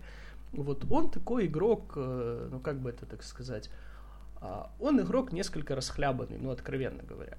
Вот. У него, но у него э, есть вот эта вот штуковина, что в решающий момент, когда это действительно важно, Дрю Гордон потащит команду. А, но когда этот момент настанет, когда он ее потащит, э, вопрос очень такой, очень тяжелый, а так Дрю Гордон в своих там не лучших матчах, э, это просто не, неплохой атлет, который может перетянуть одеялко на себя, может там дать несколько лишних бросков. Э. То есть он человек такой вот достаточно противоречивый в принципе, и по большому счету, да, он на уровень э, стабильного игрока там команды Евролиги, он по этой причине по факту-то и не вышел. Вот, что где-то на него там на 100% положиться в каких-то там тренерских ситуациях не всегда можно. Но он очень ярок, он очень полезен, он достаточно разнообразный баскетболист. Ну вот смотрел я за ним много, да, действительно, в разное время. А для украинского чемпионата, даже вот свои нынешние годы, в своей нынешней форме, это топовый большой э, человек, который может там, дать шоу, может э, выиграть для будки какой-то матч. А, но я бы все равно не ставил его вот прям в первую десятку, а в первой десятке у нас, э, как уже можно было догадаться, у нас собраны люди, которые будут делать разницу сразу вот своим выходом на площадку, а Дрю Гордон может не стать таким игроком.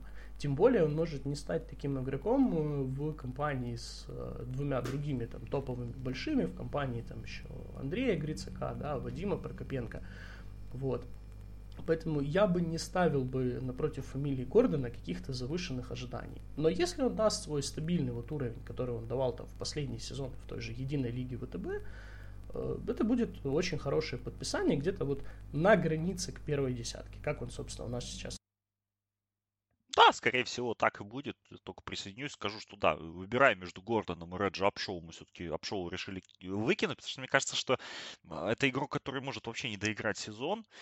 По предсезонным матчам он выглядел очень невзрачно, и пока непонятно тоже роль его в команде, и как-то он не совсем адаптировался, мне кажется. Апшоу-то тоже приехал из Италии, я за ним наблюдал внимательно, когда он в Раджане играл. Прошлый сезон он играл в Израиле в ХПЛ. Достаточно приличный тоже исполнитель, но как-то вот мне кажется, что есть у него риск э, очень быстро уйти из команды. Может, я ошибаюсь. Но поэтому мы обшоу не поставили. Ну и в конце концов всю пятерку легионеров Будивельника тоже как-то не перекинешь в рейтинг. Но это же Будивельник, да, давай не будем забывать главное, то, что Будивельник это команда, в которой ты никогда не знаешь, кто доиграет до завтра, кто дотренирует до завтра. Поэтому, ну вот исторически, да, будивельник, пожалуй, проще всех относится к таким вещам, да, там, как смена главного тренера по ходу, размен легионеров по ходу чемпионата. Поэтому, ну, просто говорить о том, что сейчас вот вся пятерка легионеров э, будивельника доиграет до плей-офф, ну, это с нашей стороны будет достаточно наивно. Да, я согласен абсолютно. И, как по мне, вообще Миглинекс один из главных кандидатов на первую отставку сезона, если такая будет. А, поэтому, если что-то пойдет не так, то да, тут как бы варианты есть. А, поэтому еще раз озвучим а, вторую нашу десятку. 21 место Дилан Максвелл, 20 Родни Первис, 19 Джо Фурсингер, 18 Майк Дэвис, 17 Илья Сидоров, 16 Кристиан Джонс, 15 Крис Доу, 14 Алек Браун, 13 Дэшон Фрэнсис, 12 Дрю Гордон. 11 игроков у нас осталось, и вот тут мы будем уже переходить к первой десятке. Но все-таки, да, вот мы вчера очень долго спорили по поводу того, кто должен десятку закрывать, и решили, собственно, перенести спор в подкаст формат, потому что так, так, наверное, веселее. Тут у нас два игрока Днепра, два игрока очень важных, два игрока национальной сборной Украины – исполнители статусные, исполнители мощные, исполнители именитые. А, но кто-то вот из них окажется в десятом, кто-то одиннадцатом. А возможно, они должны быть выше, но, но мы просто хейтеры. вот, а, Исуф Санон и Вячеслав Бобров. А, Санон, который ездил у нас в летнюю лигу, но, к сожалению, подцепил ковид. А, будучи вакцинированным полностью. Вот, ну, бывает обидный, да, такой момент, и из-за этого не сыграл за Вашингтон ни в одном матче, вынужден был вернуться в Украину, подписал с Днепром контракт еще на один сезон. Слава Бобров в прошлом году приехал из Испании, сразу полуторагодичный контракт с Днепром подмахнул, и, в принципе, здорово выглядел на старте своего пребывания в Днепре. К концу сезона как-то утихал-утихал. Сейчас по предсезонным матчам Бобров э, вот э, с ним Днепр играет лучше всего на площадке, с ним на третьем номере. Когда вот опускают, э, вернее, поднимает состав своей пятерки Дмитрий Балдаев, Бобров, конечно, мы тут же вспоминаем, что он играл в Испании много лет, что он шикарно подбирает, что он э, шикарно вводит мяч, да, разгоняет быстрые отрывы, в нем есть вот эти навыки плеймейкера, которые в него закладывали еще в БК тысячу лет назад и так далее и тому подобное. Игрок очень сильный, а, но вот не, не до конца стабильный. Возможно, опять же, из вот этого перепада до уровня, где э, не каждый вот игрок, как тот же Липовый, да, или Кравцов себя нашли. Санон будет одним из ключевых игроков Днепра, это абсолютно очевидно. Он провел очень сильный плей-офф в прошлом году. Ждали, опять же, от его американской Одиссеи чего-то более качественного по выхлопу, но не случилось. Бывает. Но, опять же, Санон мощный игрок, 100%, и он игрок э, в рядом с первой десяткой, и роль у него в команде будет большая, это уже видно. А, плюс, опять же, защитные навыки никуда его не делись. Но мне кажется, что все равно Бобров, для меня, опять же, Бобров все-таки игрок первой десятки с по апсайду, опять же, да, то есть по статусу и по апсайду. Но Исуф где-то рядом, тут как, кого как поставить. Я, я ставлю Боброва, но с удовольствием выслушаю и твои аргументы, если они есть в обратную сторону. А, тут очень такая тяжелая действительно ситуация для оценки, потому что, да, если упрощая все то, что ты сказал, а, Бобров э, это человек, э, скажем так, более системный. А, чем лучше работает система, чем более четко отлажена, скажем так, э, модель, в которой он получает возможности себя проявить, тем лучше он выглядит. Он может играть на нескольких позициях, да, в том же Днепре мы видели там самые разные конфигурации с ним на площадке, в какой роли, там, на какой позиции да, его видит э, Дмитрий Балдаев. А, но на самом деле вот сейчас, глядя потому, что Днепр играл в предсезонке, э, глядя потому, что Днепр там играл условно в конце прошлого сезона, я бы поставил Сано на чуточку выше по той простой причине, что а, роль в команде, именно в игре команды, у него должна быть как минимум э, в первой половине сезона, а может быть и дальше, а в чуть-чуть выше по той простой причине, что Санон может взять мяч в руки и решить.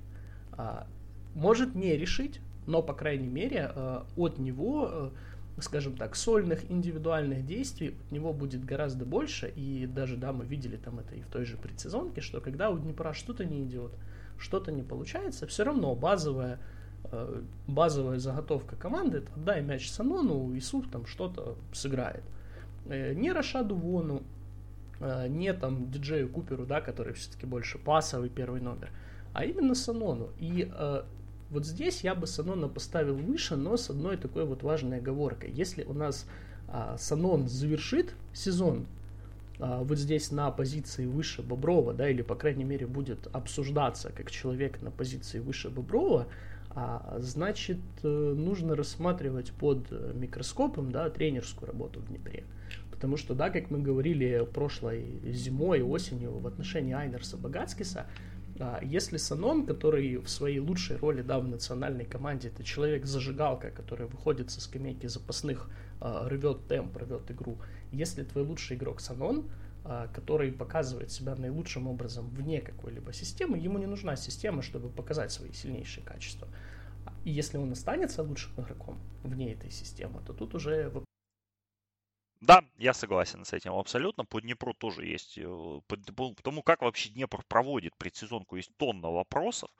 И визуально это впечатление, я скажу, то, то есть как э, через компьютер оно выглядело ничем не лучше, чем вживую. Вот так вот я э, выскажу это мнение. Обсуждали мы этот момент с главным тренером Днепра, не буду э, вдаваться во все детали, но скажу, что тяжело.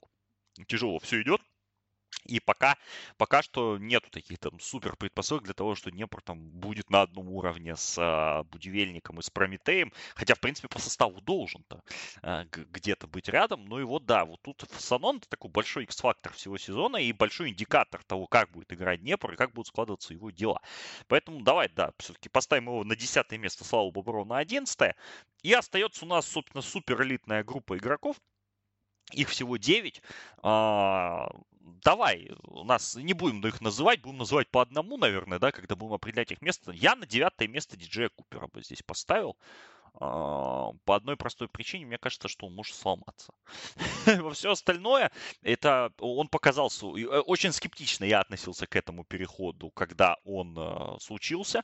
Мне казалось, что Купер уже не сможет играть на топ-уровне, то, что он пропустил два года, у него были травмы, была непонятная дисквалификация, но показал он в плей-офф, что, в принципе, пор в Пороховницах есть один из лучших пасовых игроков вообще во всем европейском баскетболе, абсолютный гений ассистентского жанра.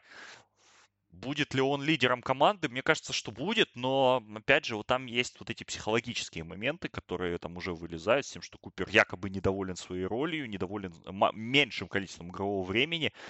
И, опять же, здоровье, здоровье Купера, уже не молодого баскетболиста, у меня вызывает вопросы. Поэтому здесь, как бы, выбирая, опять же, там между ПГ, Киевбаскета, а, Прометея, Будивельника, я все-таки как-то Купера немножко ниже котирую. Э, согласен, но и у Купера все-таки, да, мы не поставили Зотова в тридцатку, но конкурент-то у него украинский очень серьезный. Самый серьезный, наверное, из всех. Да, и опять же, учитывая, да, фактор Днепра, фактор команды, да, которая делает ставку на украинцев, да, о которой ходили слухи, что она вообще может начать сезон полностью украинским составом, то Зотов свою возможность а, честно побороться с Купером за звание первого плеймейкера этой команды получит. А, и Купер, в отличие от многих других людей, которые у нас там попали в первую десятку, он не факт, что он будет в больших матчах играть по 35 минут. Далеко не факт. Согласен. Давай тогда на восьмое место перейдем. Кого бы ты хотел видеть или видишь? А на восьмое место я бы поставил, вот да, из всех тех игроков, которых мы э, с тобой выбрали, я бы на восьмое место поставил бы все-таки товарища Стоктона из Будивельника. Вот. Аналогично. А, потому что э, Стоктон очень интересный игрок, э, бесспорно, да, он там и на 5% не настолько же э, талантлив, не настолько же вот прозорлив в баскетбольном плане, как его суперзвездный отец, это сын Джона Стоктона, для тех, кто не знает, да, легенда Юта Джаз, лучшего ассистента и лидера по перехватам за всю историю существования NBA. А. Вот его один из его сыновей, да, у него там много детей, и все они, даже девочки, э, становились профессиональными баскетболистами. Э, да, и вот э, один из них доехал до украинской суперлиги, Майкл Стоктон, играл в неплохих турнирах, да, играл там и в чемпионате Франции, играл там раньше и в единой лиге ВТБ, то есть игрок определенного такого неплохого уровня. А, но все же тоже, да, вот а, не первая скрипка в команде. А, он надежный, стабильный, он отдаст все, что вот он должен отдать. У семьи Стоктонов, у всей с бойцовскими качествами, с настроем и прочими вот этими ментальными вещами всегда все было в полном порядке. Вот от отца досталось это вот абсолютно всем.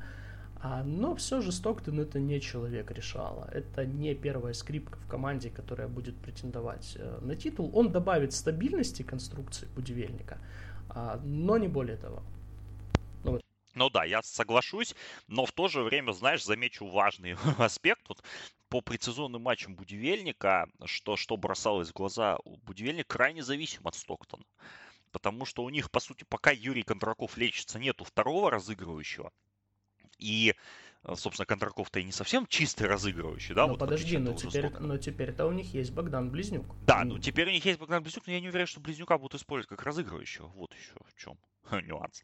Но, опять же, да, и тут уже вопрос, ну, такой экзистенциальный, я бы сказал, да, но они были зависимы от него. И как только Стоктон наедался, им было тяжело. Даст ли эту роль Игорь Смиглинекс Близнюку? Мы увидим, да, я думаю, что увидим сразу же, да, там, как только сезон раскатится, это, это будет сразу понятно. Они будут его использовать как, как плеймейкера, как это делал Айнарс Багатскис, да, или будут использовать его как Артура Дроздова в лучшие годы, как, как это всегда делалось в Будивельнике с ключевым украинцем. Поэтому, да, я соглашусь по поводу Стоктона. Восьмое место, мне кажется, отличный для него показатель. Я не был супер фанатом этого трансфера, но посмотрев туда вживую, убедил меня Стокнул в том, что, что это, это сильный игрок, безусловно. И для такой команды тоже игрок с хорошим э, типажом. Потому что надо балансировать всю эту пеструю лавочку. Э, и Миглинейкса, который, ну, не самый, скажем так, жесткий тренер в плане вот э, схематичности, да, то есть он дает своим командам играть, не загоняет их, да, там в какие-то жесткие рамки, дает играть в темп, поэтому такой плеймейкер очень-очень нужен. Ну, по крайней, место, по крайней здесь... мере, да, для вариативности, для какой-то, для хотя бы плана Б там или плана А1 хоть какого-то. Да, здесь э, вот седьмое место, здесь я уже начинаю думать, как бы, да, кого поставить, но я все-таки, наверное, остановлюсь на Шоне Эвансе из Прометея, который неоднозначное впечатление оставлял по первому своему, да, вот отрезку сезона в прошлом году, когда он приехал в Украину. Потом расцвел, как и Сидоров после прихода Ронана Гинзбурга, был, на мой взгляд, MVP финальной серии потому что он просто уничтожал переднюю линию. Вернее, он не уничтожал, но с ним было очень тяжело. И Маялскасу, и Тихонову, и всем, кто выходил на площадку в майке БК Запорожья. Но проблема у Эванса одна, он достаточно возрастной уже игрок все остальное. А, и опять же, да, возрастной игрок, и по, пока что, да, вот нет у него своего Майка Майерса в этом сезоне, который, ну, равнозначно, да, там выйдет, те же минуты сыграет. Опять же, мы не знаем, как Прометей подходит к комплектованию, подойдет, вернее, к комплектации на этой позиции. Если они выиграют а, сегодня матч у Пармы, или если проиграют, очевидно, что Эванс первый большой в команде, и это не обсуждается, очевидно, что у него большая роль, очевидно, от него ждут э, хорошего сезона, и я думаю, что он хороший сезон даст, но вот возраст и момент с тем, что на, под, под него может приехать игрок сильнее, меня как-то немножко останавливает от того, чтобы дать ему позицию выше, хотя, возможно, он ее и заслуживает. Ну, я думаю, да, что вот этот вот непонятка с э, последним пятым легионером Прометея, да, она нас тут чуть-чуть подтормаживает. Вот. Более того, если бы мы, допустим, предполагали, что будет играть, э, будет брать Прометей и искать Прометей игрока того же типажа, что и Майерс, Э, собственно, игрока схожего типажа с Эвансом, э, я думаю, мы бы его даже рассматривали вот так э, на грани десятки в том контексте, что типа, да, вот мы ждем, что прямо сейчас под него приедет, может, даже более сильный или более молодой игрок. Но глядя вот, да, допустим, на Кэмпбелла, который приехал на трояут в Прометей, глядя, да, там на те фамилии, которые упоминались а, в трансферных слухах относительно Прометея, да, которые, ну, не, не, не стали реальностью, но все же. Прометей... Ну, давай скажем прямо, Терренс Джонс упоминался в, в слухах все лето. Но как-то Терренса Джонса в Украине мы не наблюдаем. Терренс Джонс, кто не понял, это тот самый Терренс Джонс из Хьюстон Рокетс, э, который вот играл да, 5 лет назад в финале конференции в стартовой пятерке. И все равно, это игроки же чуть-чуть другого плана это игроки, которые, в принципе, могут выходить на площадку вместе с Эвансом. Ну, по большому счету. Вот, то есть Эванс в своей роли, а, он топ-1 в этом Прометее, и мне кажется, что он в своей роли останется топ-1 даже после того, как э, Прометей возьмет игрока на эту позицию. Да, я тоже так считаю, но вот поэтому, в принципе, он высоко, он мог бы быть, наверное, выше, но вряд ли все равно седьмое место для Шона Эванса это очень крутой показатель. Потому что, опять же, было много вопросов по поводу того, останется он, не останется. Остался. В итоге, я считаю, это абсолютно правильное решение, потому что таких центровых сейчас просто в Америке практически не делают. Плюс у него очень много опыта, и видно, что он в этой команде чувствует. Опять же, это, давайте еще упомянем важный. Это же один из ключевых факторов, почему Дианджело Харрисон приехал в Украину. Потому что они большие друзья с Эвансом еще со времен колледжа. А, поэтому здесь как бы Эвансу надо отдавать должное должное, и мы его, думаю, отдаем в достаточной мере, да, ставя его на седьмое место. Вот с позициями 5-6 у меня есть проблема, потому что я не могу разделить Майка Кэфи и Богдана Близнюка. Богдан Близнюк, очевидно, лучший украинский баскетболист трех последних сезонов, играющий в Украине, в Суперлиге. Майк Кэфи, MVP прошлого сезона, главное открытие, да, прошлого сезона, можно так сказать, э, потому что, ну, никто не ожидал, да, что человек из чемпионата Словакии просто вот будет, будет настолько крут, да, и, по сути, ну, не в одиночку, да, но вытащит свою команду в финал, аж финал, да, э, вспоминая, да, как мы котировали, вернее, я котировал Запорожье перед сезоном. И сейчас Кэфи перешел к Айнерсу Багацкису, который на него будет делать очень большую ставку, который, как говорят а, люди изнутри, в восторге от Кэфи как от человека и как от игрока. Но, опять же, мы помним историю, да, MVP просто, просто звездных э, игроков из Украины, из других клубов, которые приходили играть в Киев Баскет. Поэтому здесь как бы я вот э, не могу да, Кэфи поставить сильно высоко, хотя он и так пятый, шестой, да, в любом случае. Близнюк тоже. Близнюк это супер элитный ролевой игрок по меркам чемпионата Украины, один из лучших вообще во, во, во всем, во всем как бы, да, и тоже очень надежный, очень стабильный, но мы не понимаем, какая его роль будет в будивельнике. Вот мы это обсуждали несколько минут назад.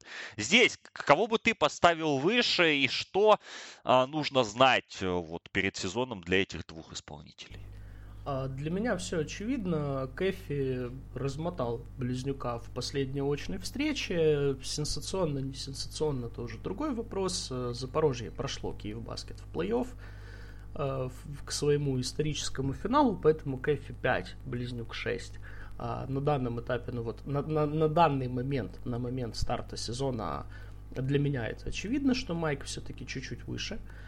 Что касается ролей и прочего, я думаю, что Близнюк это вот, э, э, если Будивельник э, имеет те же амбиции, да, которые он имел там свои золотые годы, а судя по комплектации и тем людям, тем деньгам, с которыми будивельник выходит на рынок, амбиции там никуда не делись, в том числе, да, там и в перспективе еврокубковые, а, то Близнюк это для будивельника должен он реально стать новым Артуром Дроздовым, в том контексте, что это вот человек, который будет э, элитной вспомогательной опцией, который где-то будет надо, возьмет на себя, где-то будет не надо, а, он отработает в защите на элитном уровне. А, опять же, в формуле 4 плюс 1 и отношение Будивельнику да, к комплектации украинской части ростера, исторической, а, им не нужно много украинских звезд, да, как, допустим, у того же Прометея. Им достаточно вот одного такого игрока, который вот топ, там, топ-3, топ-2, топ-1, да, среди всех украинских баскетболистов и э, в нынешнем поколении, да, среди тех, кто играет в Суперлиге, а, и он будет вот эти вот вспомогательные роли, вспомогательные функции выполнять на очень высоком уровне. Он будет выполнять их стабильно в каждом следующем матче. А, и на дистанции, если вот Будивельник заходит да, там, а, в какую-то долгоиграющую историю да, там, с Еврокубками, с поиском там, новых смыслов, новых мотиваций и прочего, а судя по тому, как развивается Будивельник, да, то, что они создали там женскую команду, что они там ищут какие-то еще там а, способы, возможности, да, что проект постепенно возвращается уже не просто как команда Суперлиги, да, а и Будивельник это у нас всегда красивая вывеска, громкие задачи, интересные там, цели, а, то Близнюк для них должен стать вот такой вот ставкой на долгосрочную перспективу. А, но при этом, да, в сравнении с Киевбаскетом и особенно концовкой прошлого сезона, а, его влияние на результат, э, оно, конечно, снизится. Но оно объективно снизится, потому что более статусные партнеры, другая система игры, в которой тренер дает э, более, скажем так, амбициозным, да, и в хорошем смысле более наглым, да, в баскетбольном плане легионерам набирать свое, забивать свое, да, роль его будет ниже, но она, может быть, будет не, не глобально менее важной, а, поэтому Близнюк у нас на данном этапе все равно пока что нет у меня оснований не считать его там лучшим украинским игроком чемпионата. Но такой, допустим, феерии, да, когда а, весь, весь прошлый сезон у нас Близнюк шел в топ-тройке претендентов на MVP сезона, я думаю, что в этом году не будет. Да, мы его ставим очень высоко, опять же, из уважения ко всему тому, что он сделал в последние годы. Мы проецируем... Опять же, Артур Дроздов-то в лучшие годы тоже, да, входил в топ-10 игроков Суперлиги вне зависимости от паспорта. И был, был су- супер игроком, да, для той роли, в которой он был, и получал, соответственно, тоже. А, я думаю, Близнюк тут как бы не отстанет. И, в принципе, все, все доводы э, согласен. Майк Кэфи посмотрим, какой у него будет сезон. Я большой фанат Кэфи, но я не могу им не быть, да. А, я надеюсь, что у него все получится. Я надеюсь, что у него все получится. И кто, кто знает, куда свернет, да, эта дорога э, с Кэфи и его сотрудничеством с Айнарсом Багацкисом. А, поэтому топ-4 у нас остается, да, Близнюк 6, Кэфи 5. Э, напоминаем, топ-4 у нас остается. Здесь давай назовем фамилии сразу, чтобы не тянуть уже кота за, за яйца, потому что, ну, будем объяснять, да, почему кто выше. Рашад Вон, Диджей Стефенс, Джан Клавел и Джанджело Харрисон у нас остаются в а, топ-4. Для меня более-менее очевидно то, что Рашад Вон должен быть четвертым, а, потому что, с одной стороны, да, это было очень неоднозначное подписание Прометеи, говорят, очень статусное в прошлом году, но Рашад Вон себя проявил в полуфинале и финале Суперлиги, особенно в финале он очень здорово выглядел. И, собственно, третий матч он вытащил, да, вот э, для своей команды 30 очков, а, забив Запорожью и не дав серии продлиться больше трех матчей. И еще более неоднозначно его появление в Днепре, потому что, как бы, мне казалось, что эта история, его украинская история завершена, тут Днепр дает ему сумасшедший контракт, а, но думаю, что роль Вона особо-то не поменяется, да, он будет э, таким э, убойным X-фактором да, для Днепра. То есть он не будет первой опцией, потому что Днепр будет играть в более-менее системный баскетбол с Купером и Зотовым а, как первыми номерами, но если надо будет, дал мяч вон, он пошел и сделал. Поэтому я вот в этом смысле, мне кажется, что Стефенс, Клавел и Харрисон немножко повыше должны быть, чем Вон, хотя статус Рашада и опять же то, что он показал в финале сезона, меня убеждает то, что все-таки это игрок, ну, ну то есть как это не то, что, знаешь, выехала какая-то вывеска, и она яркая, она светится, а за вывеской пустота пустота. Нет, он свое свое качество показал. И он вполне заслуживает уважения достаточного да, для попадания в топ-4. Э, да, я согласен, тем более, да, что в прошлом сезоне А, Вон тоже, да, он приехал в Украину не сразу, он не сразу адаптировался, потом он там болел, потом он травмировался, и в итоге а, человек как такой волнообразный баскетбол был, где-то он набир, ну, стабильно по большей части он набирал свое, но где-то были матчи, в которых он был практически незаметен, а где-то были моменты, когда Э, Прометей, в принципе, и без него прекрасно вывозил, да, там игры с э, серьезными соперниками, да, что так чуть-чуть било вот по его восприятию, да, потому что когда к тебе приезжают э, легионеры с первого раунда драфта NBA, а вон-то у нас первораундник, э, Милуоки, да, играл с Янисом в одной команде, вот, и мог бы быть сейчас не чемпионом Суперлиги, а чемпионом NBA, да, но вот что-то пошло не так, вот, но в финале, да, действительно он показал, что вот этот базовый уровень, э, там, пика первого раунда драфта NBA, он никуда не девается. И здесь сейчас вопрос э, в отношении Вона, вопрос, насколько вот прошлый сезон был показательным. Если э, Вон проведет еще один такой же сезон, э, то он, ну, я думаю, упадет в наших котировках. А, потому что все-таки от игроков такого статуса, такого уровня хочется видеть отдачи, хочется видеть максимума в каждом следующем поединке. Тут, грубо говоря, можем провести параллель да, с предыдущим звездным легионером Днепра, с Джаредом Терреллом, который у нас покинул украинскую суперлигу. А, у нас есть вот первый сезон Террелла в Украине, у нас есть второй сезон Террелла в Украине. А, и вот если он сыграет как Террелл в первом сезоне в Днепре, он, он останется в топ-5. И если он не сыграет, как, как, если он сыграет как Террell во втором сезоне в Днепре, то, ну, я не скажу, что это будет прям провальный трансфер, потому что уровень вон держит какой-то базовый, а, но он не оправдает ожиданий. Ну, я согласен, но давай все-таки, да, сравнение с Террелом аналогичное, да, по статусу и по клубу, но Террел-то у нас сколько матчей? 12 матчей в НБА сыграл, да? А, Рашад вон пик первого раунда на секундочку. Тут, тут немножко базовые настройки разные, но в целом, конечно, и тот же клуб, и та же, по сути, ситуация. Посмотрим, как оно будет. Поэтому э, вот ты очень классно, мне кажется, подвел к первой тройке. Э, э, люди, от которых хочется не только статуса, и самоотдачи в каждом матче, и, и, и проявления вот этого статуса в каждом матче. Я думаю, что вот под это описание первая тройка наша попадает э, оптимально, потому что здесь два суперскорера, которые, судя по тому, что мы видим даже в пресезонных играх, останутся таковыми и будут весь сезон нас развлекать. Ну и диджей Стефенс просто главное, э, главное шоу, да, шо, производитель шоу э, в украинском баскетболе уже не первый год, но помимо этого диджей Стефенс, э, опять же, кто, кто вдруг не в курсе, это абсолютно элитный защитник, а, который в нужные моменты умеет отставить свое эго и сыграть на, защ... на команду так, что, что команда всегда выиграет. Да? И Диджей Стефенс из-за этого очень уважаемый игрок в Европе, потому что ну, яркость яркостью, данки данками, а когда надо, там начинается защита, начинаются перехваты, начинаются вот эти полеты за мячами по аутам и так далее, с его километровыми еще ручищами. Но я все-таки предпочту двух суперскореров оставить на, в первых двух позициях, а Стефенсу дать третий. А, согласен абсолютно, потому что, да, вот у Стефенса есть еще более крутой партнер по команде. А, партнер не настолько универсальный, но игрок абсолютно топового уровня. Мы это видели, да, и в предсезонке, и видели в матчах Прометея в первых двух квалификаций Лиги Чемпионов, что когда э, лучший бомбардир действующий чемпионата Италии приезжает в Украинскую Суперлигу, это, это страшно. А, но диджей Стефанс, э, диджей Стефанс это, конечно, очень большой фактор вообще для украинской суперлиги. И если мы сейчас говорим, да, так забегая, отходя от нашего списка, о том, что у нас э, ФБУ наконец-то спустя там очень много лет взялась как-то хотя бы посмотреть в сторону увеличения медийности чемпионата, в сторону а, увеличения его привлекательности для зрителей, а, то диджей Стефанс это вот тот человек, вокруг которого Э, можно выстраивать там половину медиакомпании по привлечению зрителей на трибунах. Э, ну и всегда надо помнить, да, тут ты прав, что каждый второй хайлайт Стефенса, э, каждый вот этот второй шикарный данк, который мы там нарезаем для социальных сетей, он-то начинается с его же перехвата.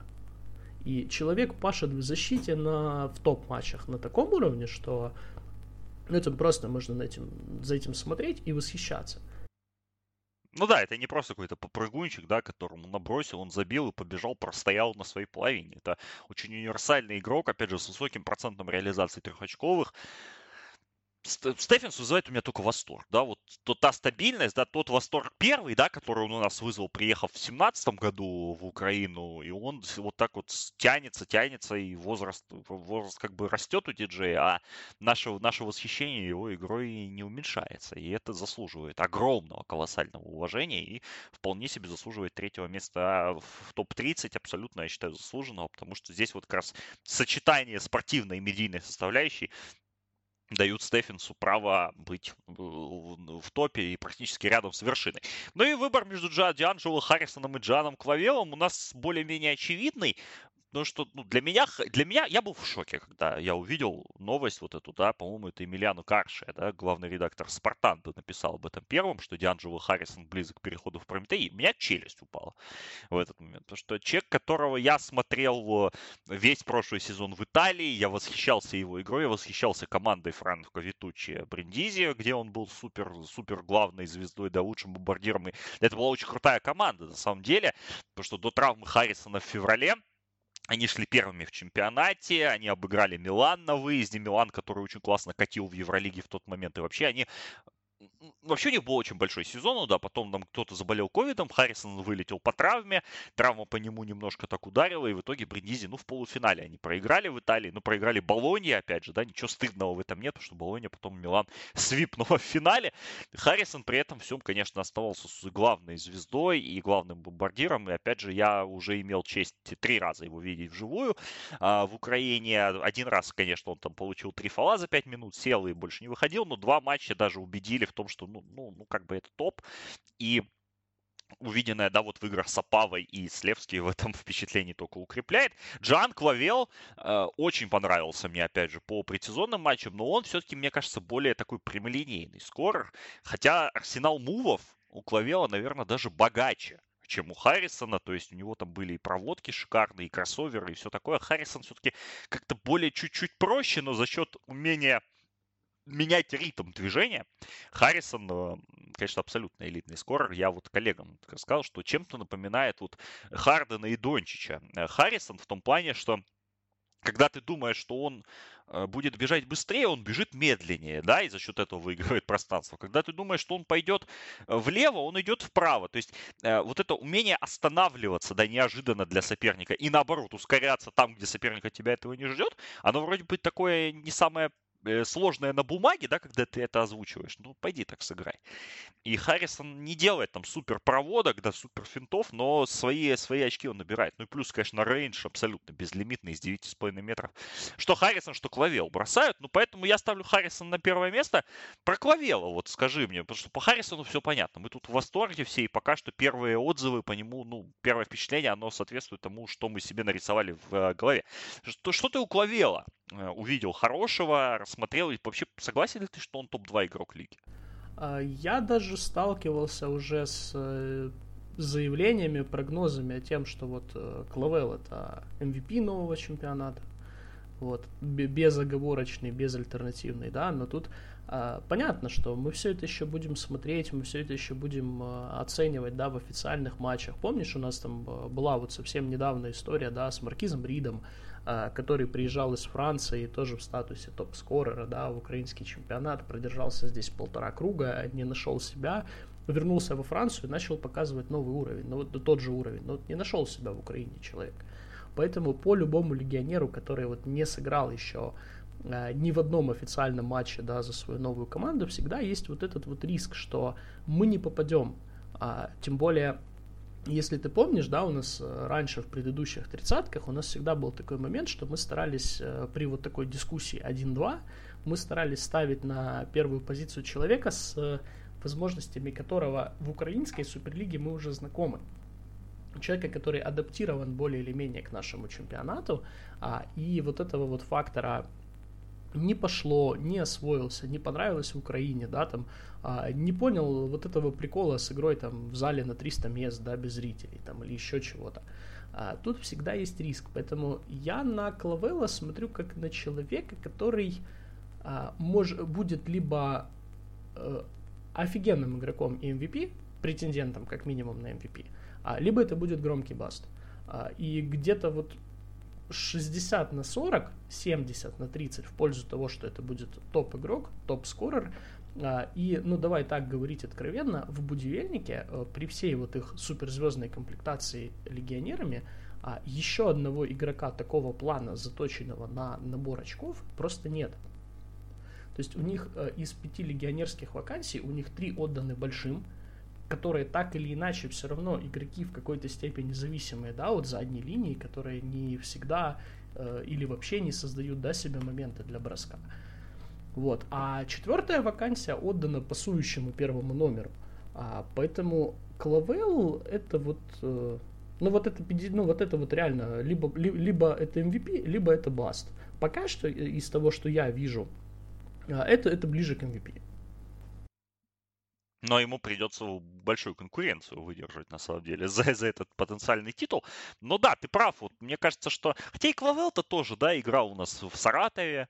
А Дианджело Харрисон, ну, я вспоминал, то, что Харрисон-то у нас в Енисее играл, да, там с Денисом Лукашом, кстати, в одной команде. А, и это не должно быть фактором. Но Клавел в Саратов приезжал. То есть, как бы, но, с другой стороны, там дворцы-то побольше, чем, чем те залы, в которых им, возможно, придется играть в Украине. Да, тут сложно спорить, но, опять же, пока статус Харрисона все-таки он повыше, да, он актуальный э, лид, он актуально был топ-скорером Европы прошлого сезона. Джан Клавел, при всем уважении, при том, что он играл в НБА, пусть и совсем чуть-чуть, а, он, наверное, пока что еще такой, ну, нам должен чуть больше доказать, а, чем, а, чем Харрисон. И поэтому, наверное, мы, наверное, так вот перед сезоном, да, мы ставим Харрисона на первое место, Клавела на второе, а сезон сам покажет, как оно будет и что оно будет. Хотя скажу так, что по многочисленной инсайдерской информации, а, Джан Клавел все-таки Дианджело Харрисона-то в одном аспекте обгоняет. У него зарплата выше.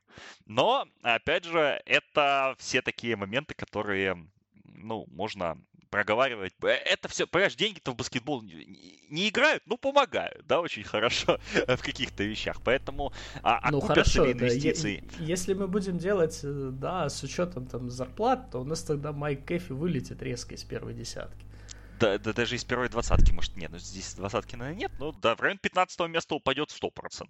И поднимутся люди из третьего десятка, скажем так, да, украинские а, в, в топ.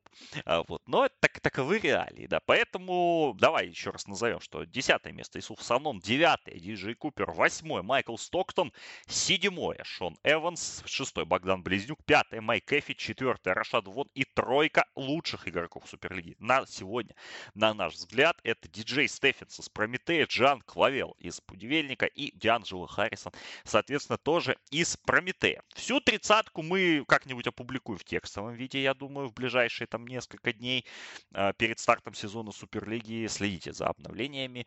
А, она будет. Мы, мы прикрепим ссылочку в, описании подкаста, и она будет, и обязательно ее потом и распустим и по сетям, а, и, и по другим аспектам. Что, что нам еще заключительное какое-то? Может, слушай, давай еще такого момента коснемся. Мы так прошлись, да, по... А, коротко давай. А, мы прошлись, да, по игрокам, которых мы там не включили, по статусным игрокам. Ничего не сказали про молодежь. Молодежи отдавать место авансом, ну, как-то Войновович все-таки уже не молодежь. А есть ли какой-то игрок, который, вот, за которым ты будешь пристальнее всех следить в этом сезоне, у которого есть потенциал попасть в топ-30? И почему? Молодой украинский. А, молодой украинский, это прям очень, очень сложная задача, потому что я не сильно вижу команд в Суперлиге, которые сейчас готовы поставить э, на большую роль, да, молодого украинца. Вот, уже немножечко уровень чемпионата, да, подрос, и не всегда... Лимит не, поменялся. Да, лимит поменялся, и нет уже такого, да, что Э, чем звать там непонятного американца за полторы-две тысячи в месяц, я лучше поставлю своего воспитанника, но он хотя бы мой, я хотя бы знаю, чего от него ждать, ему не надо снимать квартиру, да, и так далее и тому подобное. Вот, сейчас такого уже нет. Мне очень интересно будет посмотреть за Тыртышником в Киев-баскете, потому что э, человек, который не играл во взрослой суперлиге никогда, приходит э, в топ-3 команду прошлого сезона, сразу становится ее капитаном, вот. И, получает... и, и становится единственным украинцем в задней линии. Да, тоже, тоже немаловажно. И это вот очень интересный момент лично для меня. Здесь э, такой аванс ему сделали, да, не мы с тобой, а Айнер Сбагацкий, главный тренер национальной сборной. Вот, и это очень интересно будет посмотреть. Пока что я, допустим, не думаю, что это человек, который по итогам сезона ворвется в топ-30, а, но если все пойдет нормально, да, это будет украинский игрок, который заставит нас а, пересмотреть вот наше отношение к нему, вот, и это будет, ну, как минимум, интересно. Опять же, мы все продолжаем ждать чего-то от Александра Ковляра, вот, который в прошлом сезоне, да, так уже подтягивался к основе химика, выходил в старте, там свои 10-15 минут э, за игру имел.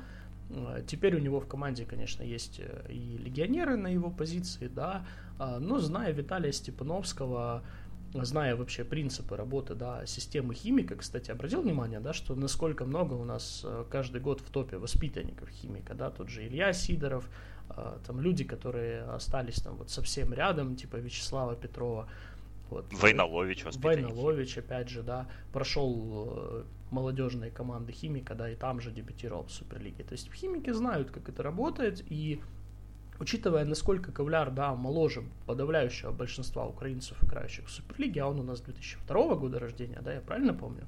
Uh-huh, uh-huh. Вот, то за ним будет интересно вот последить на дистанции вот год, два, три, тем более, что позиция у него еще такая, да, на которой а, нужно расти, да, не только физически, но и ментально готовиться вот к этой ответственности, да, в больших матчах. А, но это вот не прямо сейчас, это вот мы посмотрим там на дистанции год, два, три. А, вот, э, лично для меня еще я буду следить за украинцами Тернополя, потому что там очень сильно поменялась конструкция сама команды. И если в прошлом году у Тернополя был очень опытный такой ветеранистый украинский ростер с Агафоновым, с Кольченко, с Андреем Кальниченко, да, с ярко выраженными там лидерами, скорерами, бойцами, а, то сейчас у Тернополя украинская часть ростера не так, чтобы топовая на бумаге, и для того, чтобы Тернополь а, ну, сохранил свои позиции, остался вот в этой борьбе за плей-офф, кто-то из украинцев, будь то Игорь Бояркин, будь то Максим Луценко, а, Александр Месяц, там кто там у них еще есть, Максим Сандул, должен провести один из лучших сезонов в карьере, если не лучший вообще. То есть вот там мы можем увидеть какой-то а, ренессанс от украинца, да, на которого мы в контексте топ-30 вообще не смотрели потому что там такой интересный подбор украинских игроков, и, и вроде бы есть кому взять на себя, но нет таких вот людей, которые вот они в топ-30 или около. И вот там будет интересно. Да, согласен, абсолютно. Я бы еще, наверное, во все эти списки просмотровые. Понятно, что тоже не для топ-30, наверное, но я с большим интересом а, буду наблюдать за Иваном Михеевым в Запорожье, а, потому что он как раз вот выходит на эту траекторию третьего-четвертого сезона да, в одной команде, третьего сезона в его случае, когда пора уже что-то показывать, и главное, что у него будет доверие тренера. Тренера, оно было, в принципе, и при Валерии Плеханове. Сейчас Станислав Авдеенко, по сути, в предсезонных матчах наигрывал Михеева как, как второго разыгрывающего команды. И там в ситуациях, когда Александр Сизов, да, вроде бы есть но он давал Михееву мяч, и моментами это выглядело очень хорошо. Моментами это выглядело очень плохо, скажем прямо, с тонной потери, с э, непониманием того, как вообще на это все делается. Но Михеев-то у нас человек, который, ну, ты прекрасно с ним знаком, э, прошел и американскую школу, да, баскетбольную, и химик прошел, и в Мариуполе много играл. У него очень... И вообще он метр девяносто пять ростом. Э, первый номер, даже второй номер таким ростом в Украине не так часто бывает. И очень интересные данные. И опять же, у него все больше опыта становится. Я не думаю, что, конечно, да, он войдет в топ-30 по итогам следующего, по итогам этого сезона, да, но его прогресс может быть самым радикальным из вот этой группы украинских игроков, о которой мы сказали. Вполне может быть. Я за Ваней слежу очень давно, ну, как, собственно, и за всеми другими мариупольскими ребятами, да, общаемся мы периодически. А это человек, с, я это постоянно говорю и буду повторять, да, это человек с образцовой трудовой этикой, а человек, который э, будет делать абсолютно все, что ему скажет тренер. И если тренер сейчас видит его вторым плеймейкером, то Ваня им станет. Может не сразу, а может там через там через полгода, через год, через два, но он им станет. Э, нет ничего такого, да, чего бы он там условно э, сделать не мог. Э, он очень работоспособный, он очень обучаемый и всегда вот в этом плане, в контексте отношения к тренировкам, отношения там к тренерским задачам, всегда вызывал уважение, поэтому если он прибавит, а он и в прошлом сезоне у нас шел где-то там рядом с номинацией прогресс сезона, то я буду только рад. Сто процентов. Ну, будем тогда еще раз, еще раз напомню, что текстовую версию через несколько дней после релиза мы прицепим в Э, в описании подкаста. Ну и следите за нашими сетями э, со соц и моими личными, за каналом. Э, там мы обязательно все публикуем. Читайте обязательно сайт Трибуна, баскетбольный его раздел. Много у ребят всего хорошего будет. А сейчас покатит сезон и и, и, и вообще пойдет интересно. Вообще следите за украинским баскетболом. Все должен быть интересный.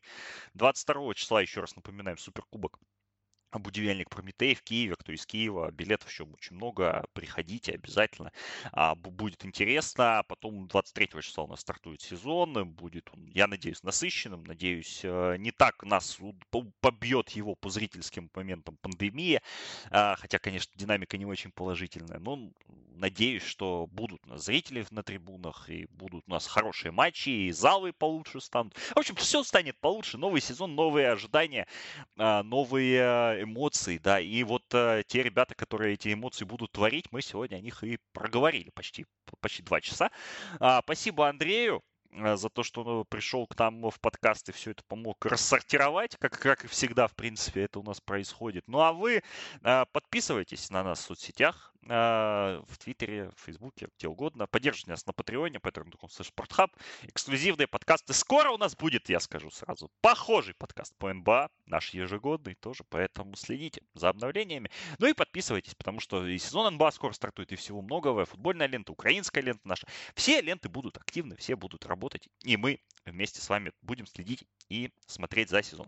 Александр Прошут и Андрей Белик для вас составляли топ-30 игроков Украинской Суперлиги будущего сезона. Еще раз всем спасибо, всем пока, будьте здоровы. Да, спасибо, спасибо за, за приглашение, Саш, до свидания.